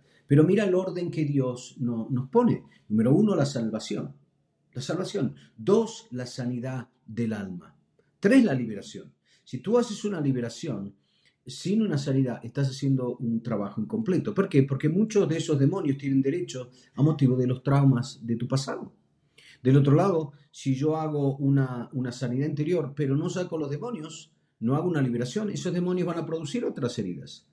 Del otro lado, si yo saco, hago una sanidad interior y una liberación, eh, eh, eh, va a estar el problema que vamos a tener una vida incompleta. Quiere decir que eh, sí, acuérdense que lo que es la sanidad interior es en el viejo, hombre, no en la nueva, en la nueva creación, en la, nueva creación que somos en Cristo.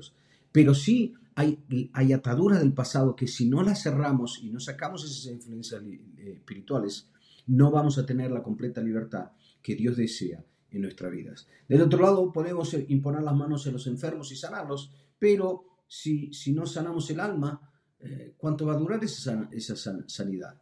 Eh, está comprobado científicamente que las úlceras son el resultado del estrés. Entonces, si nosotros oramos por, por la úlcera de una persona, pero no sacamos el estrés que está en el alma, eh, ¿cuánto va a durar esa sanidad? Entonces, eh, hace falta entender el orden de Dios en todas las cosas.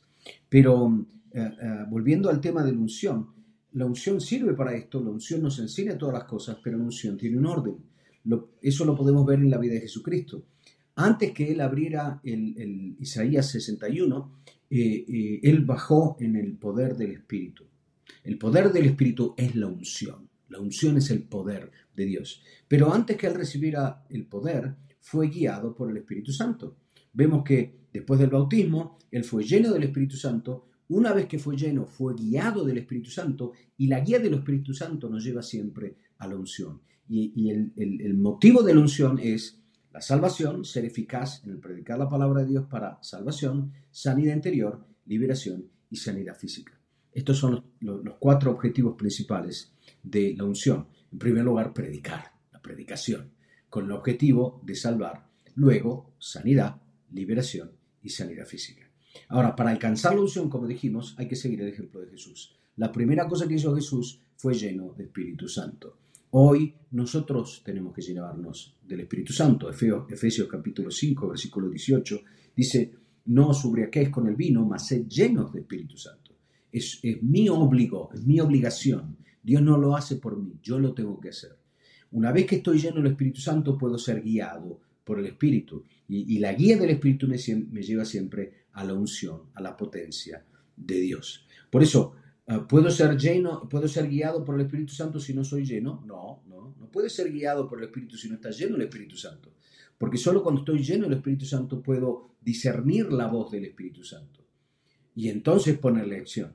¿Puedo ser lleno y no ser guiado? Bueno, sí, yo me lleno del Espíritu Santo, pero no hago lo que Dios me dice cuando soy lleno. Entonces, me lleno del Espíritu Santo, soy guiado y la guía del Espíritu Santo me va a llevar a la manifestación de la potencia de Dios en mi vida. Gloria a Dios. Ahora, por eso, en primer lugar, consagra, consagra, o, hay que consagrar nuestra vida a Dios en, en la oración y en el estudio de la palabra de Dios. Mi oración como introducción a esta serie de estudios es que Dios te abra la mente para comprender las escrituras, para que puedas ser eficaz en el ministerio de la llamada. Porque todos tenemos una llamada. La Biblia dice que Dios nos salvó y nos dio una santa llamada. Todos tenemos una vocación. No todos la conocen porque no todos buscan a Dios y no todos ponen en primer lugar el reino de Dios. Pero si estás escuchando este video es porque, es porque tú has decidido de poner primero el reino de Dios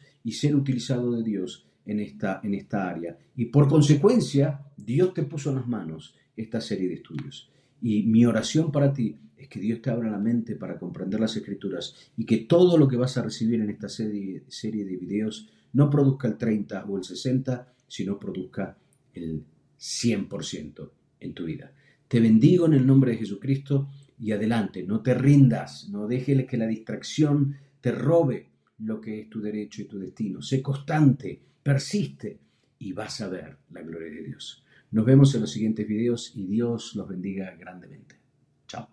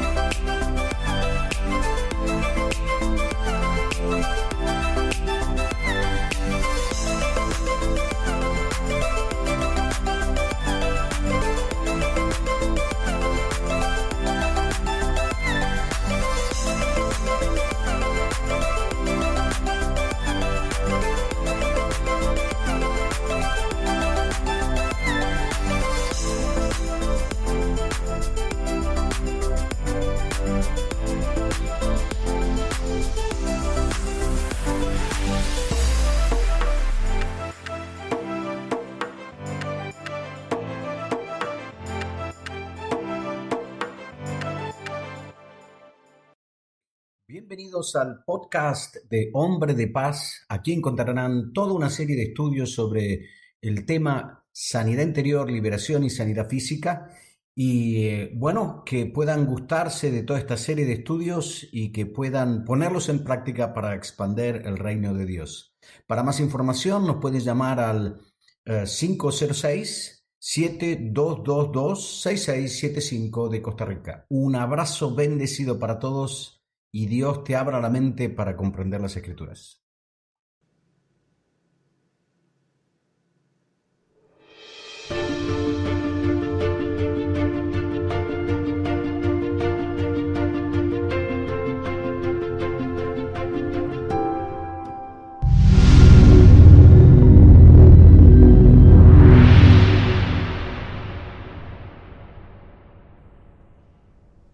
Eh, benvenuti, bienvenidos a todos a esta serie de estudios que he estado diseñado para cambiar tu vida y para que puedas tener los instrumentos para cambiar la vida de los demás. Eh, nuestra llamada no es eh, em, crear gente llena de conocimientos, sino poder transmitir la parte práctica, que es la parte más importante de la palabra de Dios. Porque si tú tienes solo el conocimiento, pero no lo pones en práctica, te vas a dar cuenta cuando sopla la, tormenta.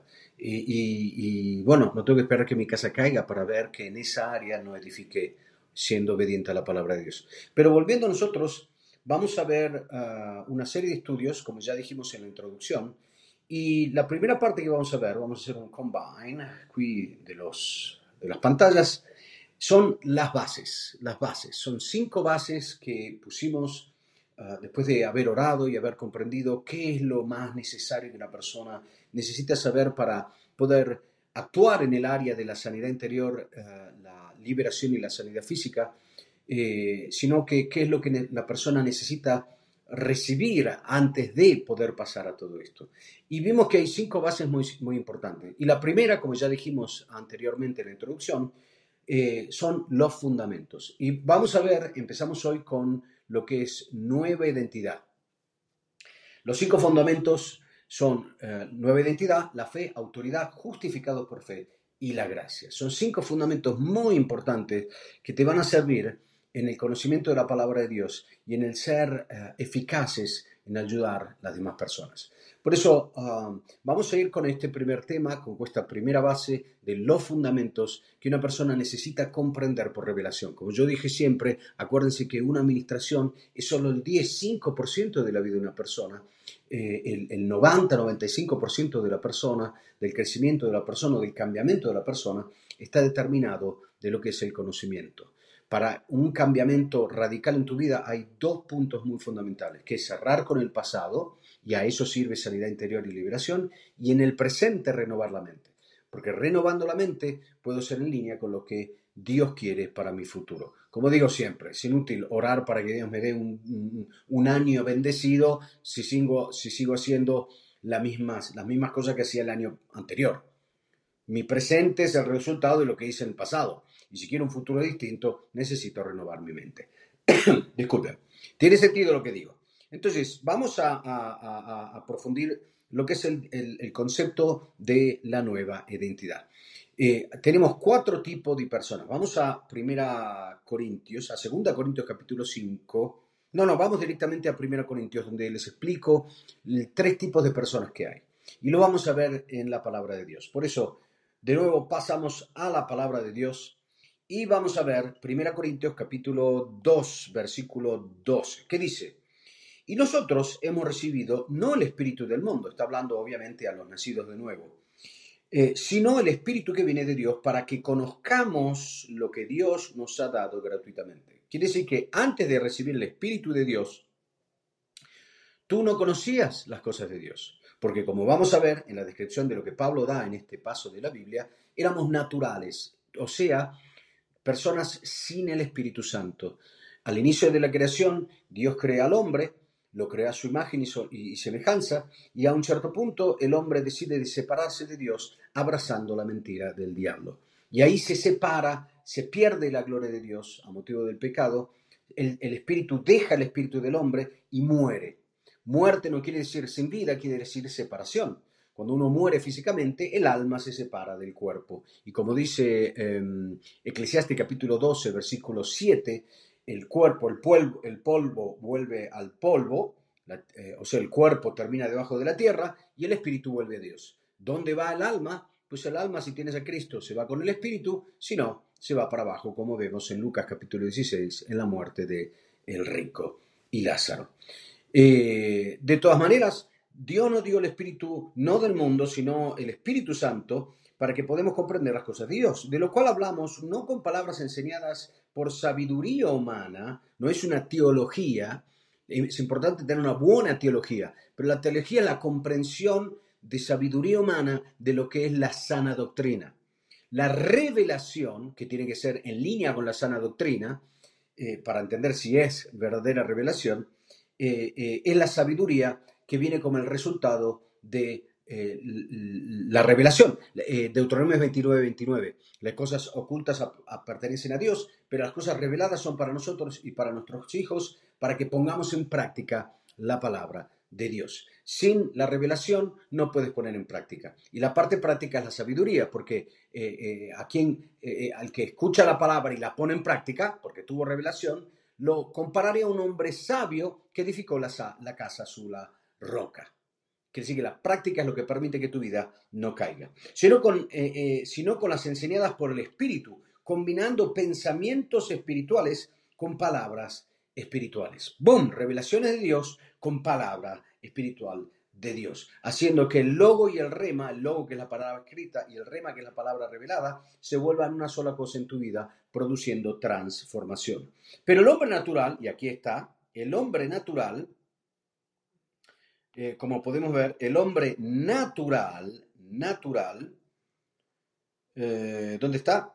Eh, el hombre natural no acepta las cosas del Espíritu de Dios porque le son necedad y no las puede entender porque son cosas que se disciernen espiritualmente. Entonces, cuando uno no es nacido de nuevo, cuando uno no tiene el Espíritu Santo, tú puedes orar, tú puedes ir a la iglesia, tú puedes ofrendar, puedes ayunar, si quieres, leer la Biblia, todo lo que quieres, pero no comprendes. Y, desde el momento que no comprendes, porque no tienes el Espíritu Santo, no puedes llevar fruto. El fruto está determinado en la comprensión. Esto lo vemos en lo que dice eh, Jesucristo en la, en la, parábola del sembrador, donde dice, los que escuchan las palabras de Dios y la comprenden, producen 30, 60 y 100. Pero el que la escucha y no la comprende, como el hombre natural o el carnal, como vamos a ver en esta lección, eh, no comprendiéndola, viene el diablo y te la roba. Y por consecuencia no puedes llevar fruto. Acuérdate que solo el espiritual puede llevar fruto. Y el espiritual no es perfecto. A eso se los explico esto. Se los explico. Dice, en cambio, el, el que es espiritual juzga todas las cosas, pero él no ha juzgado de nadie. ¿Por qué? ¿Quién ha conocido la mente del Señor para que lo instruizca? Pero nosotros tenemos la mente de Cristo. ¿Dónde tenemos la mente de Cristo? En el Espíritu, dentro del Espíritu. Está hablando de los espirituales que son nacidos de nuevo, pero no son guiados de los sentidos físicos, a diferencia del carnal. ¿Quiénes son los espirituales y los carnales? Romani capítulo 5, eh, capítulo 8, versículo 5 dice que los que piensan en las cosas del Espíritu son los espirituales, pero los que piensan en las cosas carnales, en las terrenas, son los carnales. Por eso, que seas natural está determinado que no recibiste a Cristo. Recibo a Cristo el primer paso es el carnal y después se pasa al espiritual. Aquí Pablo, por medio del Espíritu Santo, hace un salto entre el natural y el espiritual. Pero después eh, eh, eh, vuelve para atrás para explicar el proceso, porque tú no puedes ser espiritual si primero no pasas por el carnal. y estas tres etapas las ves en toda la Biblia. Lo ves cuando estaban en Egipto, que eran naturales, esclavos. Lo ves cuando están en el desierto, que eran carnales y en el desierto mueren, y los ves en la tierra prometida cuando son espirituales. Lo ves con la, con la, la parábola eh, de las cien ovejas que se pierde una, el natural que está en el desierto y el pastor deja las 99 y va al desierto y donde lleva la oveja la trae a casa. Después están las 10 monedas, una se pierde donde en la casa, quiere decir que era nacido de nuevo, pero era carnal y por medio de no es el pastor que va, sino es la revelación de la palabra, porque es el candelabro. Lámpara es a mis pies tu palabra, y con la revelación de la palabra lo trae de nuevo para atrás. Y después vemos, este es el carnal, y después vemos el espiritual. que eran solamente dos. 100, 10 y 2. Dos solos eran espirituales, que eran eh, eh, el, hijo, el hijo pródigo, la historia del hijo pródigo. En el caso del hijo pródigo, se pierde uno y, el padre no va a buscarlo. ¿Por qué? Porque ya era espiritual, ya tenía conocimiento. Por eso cuando uno tiene conocimiento, Dios no manda al pastor, Dios pretende que tú tornes, te vuelvas, entiendas, vuelvas en ti mismo y te entiendas que te estás alejando de Dios. Y ahora vemos que están estos tres niveles, en toda la Biblia lo encontramos. Eh, eh, vamos a analizar el carnal para, para, comprender estos tres niveles y dice así que yo, hermanos, en, en el capítulo 3, versículo 1, no, no nos pude hablar como a espirituales, sino como a carnales, a niños en Cristo. Ok, nota cómo el carnal es el niño espiritual. Entonces el proceso es natural, niño, carnal y maduro espiritual. Ahora, acuérdate que lo que determina que seas carnal o espiritual es dónde pones la mente. Porque los que piensan las cosas del espíritu son espirituales y los que piensan las cosas terrenas son los carnales.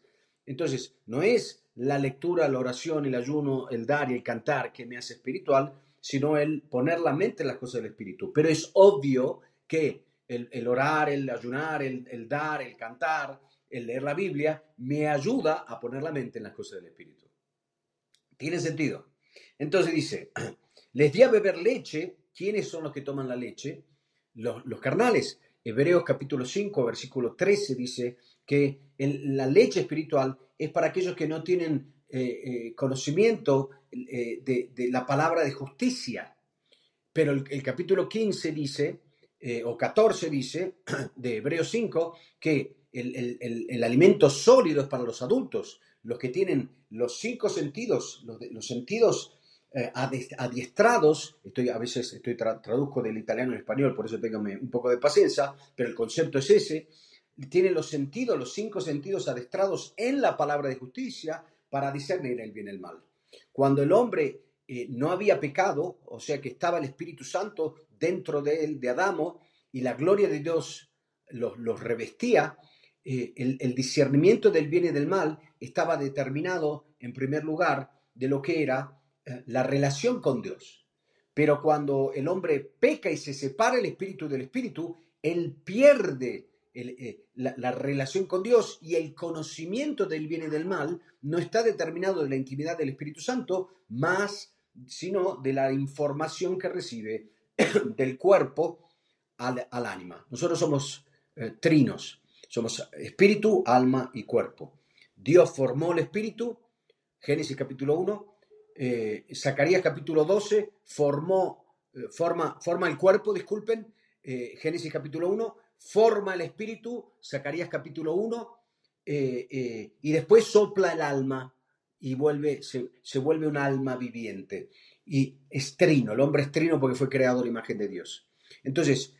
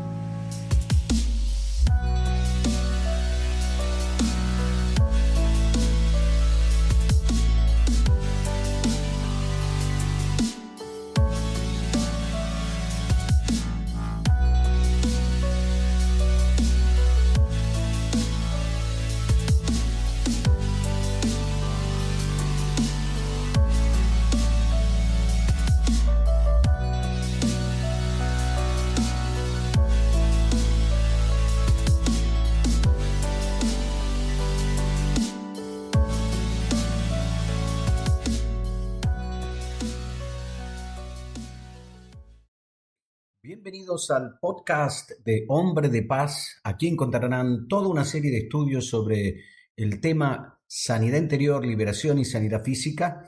y eh, bueno, que puedan gustarse de toda esta serie de estudios y que puedan ponerlos en práctica para expandir el reino de Dios. Para más información nos puedes llamar al 506-7222-6675 eh, de Costa Rica. Un abrazo bendecido para todos y Dios te abra la mente para comprender las escrituras. Eh, ¿A qué sirve el cuerpo y el espíritu? Bueno, somos una sola cosa pero el cuerpo es lo que el alma utiliza para recibir información del mundo físico y el espíritu es lo que el alma utiliza para recibir información del mundo espiritual. Pero cuando yo soy un niño espiritual, no, por cuanto tengo el espíritu dentro, sigo comportándome como los del mundo. Por eso Gálatas capítulo 4 dice que fin que el herede es minorene, o es niño, no, no, no, no hay diferencia entre el esclavo, el natural, y el carnal aunque seas eh, dueño de todo. ¿Por qué? Porque sigues haciendo las elecciones guiado de los cinco sentidos físicos y no del Espíritu Santo. Y si no eres guiado del Espíritu Santo, eh, el Señor no es tu pastor. Y si el Señor no es tu pastor, todo te falta. Pero cuando empiezo a ser guiado del Espíritu Santo por medio de los sentidos espirituales, la información del Espíritu Santo viene mi espíritu al alma y lo transmito por medio de proclamaciones y acciones. Y ahí es donde llegas al destino de Dios. ¿Tiene sentido? Entonces, vamos a volver, interesante esto. Vamos adelante, escúchalo una, dos, tres, cuatro veces, cinco, veinte, las que te haga falta. Les di de beber leche, ¿por qué? Porque eras carnales. No alimentos sólidos, porque no eras espirituales. Y dice, porque todavía no podían recibirlo. En verdad, ni aún ahora pueden. Ahora, nota que esto es un lamento de parte de Pablo. Pablo se está, Pablo se está lamentando, está diciendo aún, ni ahora pueden. Ahora, lo que yo me pregunté es, si Pablo se lamentaban que eran espirituales, que eran carnales todavía, y no les podía dar alimento espiritual, ¿cuánto tiempo hace falta que pase para que uno se transforme de carnal a espiritual? Porque si tú, si tú ves en el mundo físico, bueno, uno es un niño, pasa adolescente y después adulto estas tres, estas tres etapas, ¿no? De niño, adolescente, adulto. Pero es un periodo de tiempo. Eh, sí, es verdad que hay adultos que se comportan como niños, pero espiritualmente, ¿cuál es el tiempo que Pablo pretendía que pasara para que realmente fueran espirituales? Y descubrí que la epístola de Corintios, o la carta de los Corintios, fue escrita por Pablo en el 41 después de Cristo. Eh, disculpen, la iglesia fue fundada por Pablo, la iglesia de Corintios, fue fundada en el 41 después de Cristo. Y la carta o la epístola fue escrita en el 44. Quiere decir que Pablo pretendía que en tres años una persona fuera espiritual. ¿Por qué? No porque era conocer toda la Biblia a memoria, sino como dice en la epístola a los Romanos, capítulo 8, 5, como ya habíamos dicho, eh, la espiritualidad está, está determinada de donde yo pongo el pensamiento. Ahora, ellos no tenían la palabra de Dios como la tenemos nosotros. Por eso en ese tiempo, para identificarse con la nueva creación, le cambiaban el nombre. ¿Tiene sentido? Saulo, Pablo, eh, Giovanni Marco, eh, Simón Pietro eh, y, también, y también en el Antiguo Testamento. Abramo, Abrahamo, Jacob, Israel, es siempre la misma persona. Pero cuando viene llamado con el primer nombre es el carnal y cuando viene llamado con el segundo nombre es el espiritual. ¿Tiene sentido?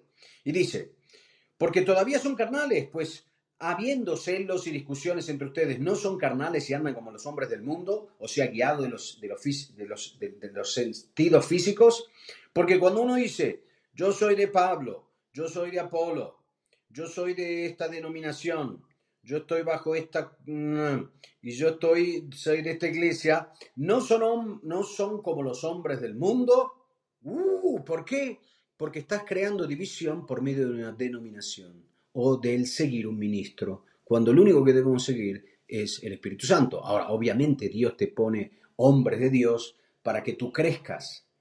Como dijimos, Gálatas capítulo 4, versículo 1 en adelante, que fin que el herede es eh, eh, niño, no diferencia en nada del esclavo, el natural, aunque sí es dueño de todo, y está puesto bajo tutores y administradores hasta el tiempo establecido del Padre. ¿Y cuándo es el tiempo establecido del Padre? Cuando el niño empieza a crecer, se llena del Espíritu Santo, viene guiado del Espíritu Santo, como ya dije en la introducción, y se manifiesta la unción. Y como dice segunda Pedro capítulo 2 versículo 27, si no me equivoco, dice que la unción les enseñará todas las cosas y no van a tener necesidad de enseñantes. Ahora, esto no quiere decir que no, hace falta los maestros o doctores que Dios puso como cinco ministerios, sino que vas a tener una dependencia de Dios y todo el conocimiento o, el conocimiento fundamental de tu vida es directamente de la conexión con Dios. Pero acuérdate que Dios dice, sotométanse los unos a los otros y sotometeos a la autoridad que Dios puso. ¿Por qué? Porque somos el cuerpo de Cristo. ¿Tiene sentido? Mi Dios, ¿cómo es importante esto? Entonces, ah, estamos viendo cómo habíamos tres tipos de personas, que es el natural, el carnal y el espiritual. Y solo, solo cuando llego a la espiritualidad, ahí es cuando alcanzas tus destinos. Y esto lo vemos, lo vemos, eh, solo las bendiciones de Dios, lo que son las realidades espirituales, se manifiestan en tu vida cuando tú eres espiritual. La Biblia dice que fuimos bendecidos con todas las bendiciones en los lugares celestes, celestiales. Si yo quiero manifestar lo que ya soy en el mundo físico, necesito ser espiritual. Y es la revelación que me permite de, que produce la transformación. Ahora, acuérdate de esto. En el mundo espiritual no se alcanzan las cosas. Tú ya estás sentado a la derecha del Padre, tú ya, te, ya eres dueño de todas las cosas, todas las cosas ya te fueron donadas por medio de, del conocimiento, de la potencia y la virtud, a través del conocimiento, como dice Pedro en la epístola y fueron dadas esas preciosas promesas que nos hacen partícipes, partícipes o participantes de la naturaleza de Dios dentro de mí. Tiene sentido. Entonces, cuando eres espiritual, todas estas cosas se manifiestan. Pero para la espiritualidad, para que se manifieste esta espiritualidad y las bendiciones de Dios en el mundo físico, necesitas revelación. Te doy un ejemplo práctico. Vamos de nuevo a volver a la palabra de Dios. Mira esto. Génesis capítulo 5. Eh, varón y hombre los creó Dios creó al hombre, los creó varón y hombre, los bendijo y los llamó Adán. Lo bendijo, ¡pum! Adán, te doy la bendición y te doy un nombre. Ahora, en, el día que fueron creados. Ahora, espera, espera, aquí todavía no había pecado. Entonces, primero los bendijo y después le pone el nombre. Pero cuando el hombre cae, pierde la identidad y, tiene, y necesita para poder, él, dice, maldecida va a ser la tierra por, tu causa. Antes era bendecida porque estaba en contacto con Dios, la bendición estaba sobre él, el nombre de Dios, la identidad, la, identidad espiritual era espiritual, peca, pierde la gloria de Dios, pierde el Espíritu Santo y la tierra viene maldecida por culpa del hombre. ¿Por qué? Porque se separa de la bendición, pierde la identidad, la imagen de Dios y no puede transmitir la maldición, sino que es la información que el, diablo le da que empieza a transmitir eh, eh, la maldición en la tierra. No es que Dios maldice la tierra, sino que el hombre se separa de la fuente de, bendición y se conecta a la fuente de maldición. Ahora, que el nuevo nacimiento es lo que cambia el orden. Mira esto. Génesis 32, 26. Entonces el hombre le dijo, ah, esto es Jacob que se vuelve Israel, suéltame porque raya el alba. Esto es, cuando lucha con Dios. No te soltaré si no, si no me bendices. Ahora, no estaba bendecido aunque si él tenía información y recibía eh, resultados en la vida, pero no estaba manifestada la bendición de Dios. Y, dice, no te soltaré si no me bendices, le respondió Jacob. ¿Cómo te llamas? le preguntó el hombre, Jacob. Y él respondió, y, y el hombre le dijo, tu nombre no será Jacob, sino Israel, porque has luchado con Dios y con los hombres y has prevalecido. Quiere decir que si, si yo quiero la bendición, necesito que Dios me cambie el nombre. Ahora, en el Nuevo Testamento, como les estaba diciendo, eh, eh, eh, cuando Pablo pretendía que fueran espirituales, en, en, los tiempos de la Biblia venía cambiado el nombre. Hoy no se cambia más el nombre. ¿Por qué? Porque cambiar el nombre ayudaba a las personas a pensar en lo que era la nueva identidad. Hoy no necesito cambiar el nombre porque ya tengo la escritura, toda la palabra de Dios, que me permite identificarme con esa nueva identidad. Por eso no se cambian más los nombres. Eh, si quieres saber, no necesito llamarme con un otro nombre para identificarme con la nueva. Es Cristo en mí, en mí, esperanza de gloria. Y ahora, es Israel. Ahora, él, él, no le pide un nombre nuevo, le pide la bendición. ¿Y qué hace Dios? Le cambia el nombre, le cambia la identidad. Por eso la bendición empieza cuando eh, la nueva identidad por medio del Espíritu Santo se manifiesta en tu vida. Marcos 16, 15. ¿Y ustedes quién dicen que soy yo? Les preguntó eh, Jesús. ¿Jesús qué hace? Le hace una pregunta, a través de la pregunta los hace pensar en las cosas del Espíritu y por consecuencia, sin orar, sin ayunar, sin leer la Biblia, sin cantar y sin ofrendar, ¡boom! Arriba una revelación. Simón Pedro respondió, tú eres el Cristo, el Hijo del Dios viviente. ¿Por qué? Porque fijó la mirada en Cristo, el que crea la fe y la hace perfecta. Y dice, entonces Jesús le dijo, bienaventurado, bendecido eres, bendecido Simón. ¿Por qué? Porque tuviste la revelación. La bendición es el resultado de la revelación. Y la revelación viene cuando piensas a las cosas del Espíritu. Y cambia tu identidad. Simón, hijo de Jonás. Porque esto no te lo reveló ni carne ni sangre, sino mi Padre que está en los cielos. Inés se había enterado que era una revelación. Yo también te digo que tú eres Pedro, le cambia el nombre. Sobre esta roca, sobre la revelación de quién es Jesucristo, que te permite tener la nueva identidad, yo edificaré mi iglesia y las puertas del Hades no prevalecerán. Gloria a Dios. Entonces nos damos cuenta cómo es, es importante, es importante que Cristo sea formado en nosotros. Y es ahí donde viene la parte espiritual. Me muestro este pasaje. Oh, espera que me viene este, pase, este pasaje de la Biblia que te quiero mostrar. Ahora, dice así, Isaías 43, mas ahora sí dice el Señor tu creador, oh Jacob. Jacob fue creado y el que te formó, oh Israel. Ok, ok, ok. Israel tiene que ser formado. Y el, espiritual tiene que ser formado. ¿Qué quiere decir esto? Que yo nazco con Jacob, nazco de nuevo, tengo el Espíritu Santo, pero soy carnal. Y tiene que formarse. ¿Cómo se forma el espiritual? Mira esto. Gálatas 4, 19. Iglesia que caminaba en la carne porque estaba debajo de la ley. Hijo mío, por quien de nuevo sufro dolores de parto hasta que Cristo se ha formado en ustedes. Hasta que Pedro, Simón, tengo dolores de parto hasta que, hasta que Pedro se ha formado, hasta que Saulo, hasta que Paulo, Abraham hasta que Abraham, Jacob hasta que, hasta que Israel, a ti, hijo de Dios, hasta que Cristo se ha formado. ¿Y cómo viene formado Cristo? Por medio de la revelación. Por eso la Biblia dice eh, en Colosenses capítulo 1, 26, es decir, el misterio que ya que, que ha estado oculto desde los siglos y generaciones, pero ahora, ahora ha sido manifestado a los santos, a nosotros. A estos dos quiso dar a conocer, por medio del Espíritu Santo, cuáles son las riquezas de la gloria de este misterio entre los gentiles, que es Cristo en ustedes, la esperanza de gloria. Cristo en ustedes, que tiene que ser formado. Está en mí por medio del Espíritu Santo, pero ahora tiene que ser formado. La gente necesita ver Cristo en mí. El carnal está desasociado de Cristo. El carnal le pide a Dios que sane a la persona. ¿Has visto a Jesucristo pedirle a Dios que sanara a alguien? El espiritual va, impone las manos y en el nombre de Jesús, en sintonía con el, cielo, actúa. Así como recibiste Cristo, así caminad en Él. Y es ahí que se ve Cristo. La gente no tiene que ver que Dios está contigo, sino que Cristo está en ti.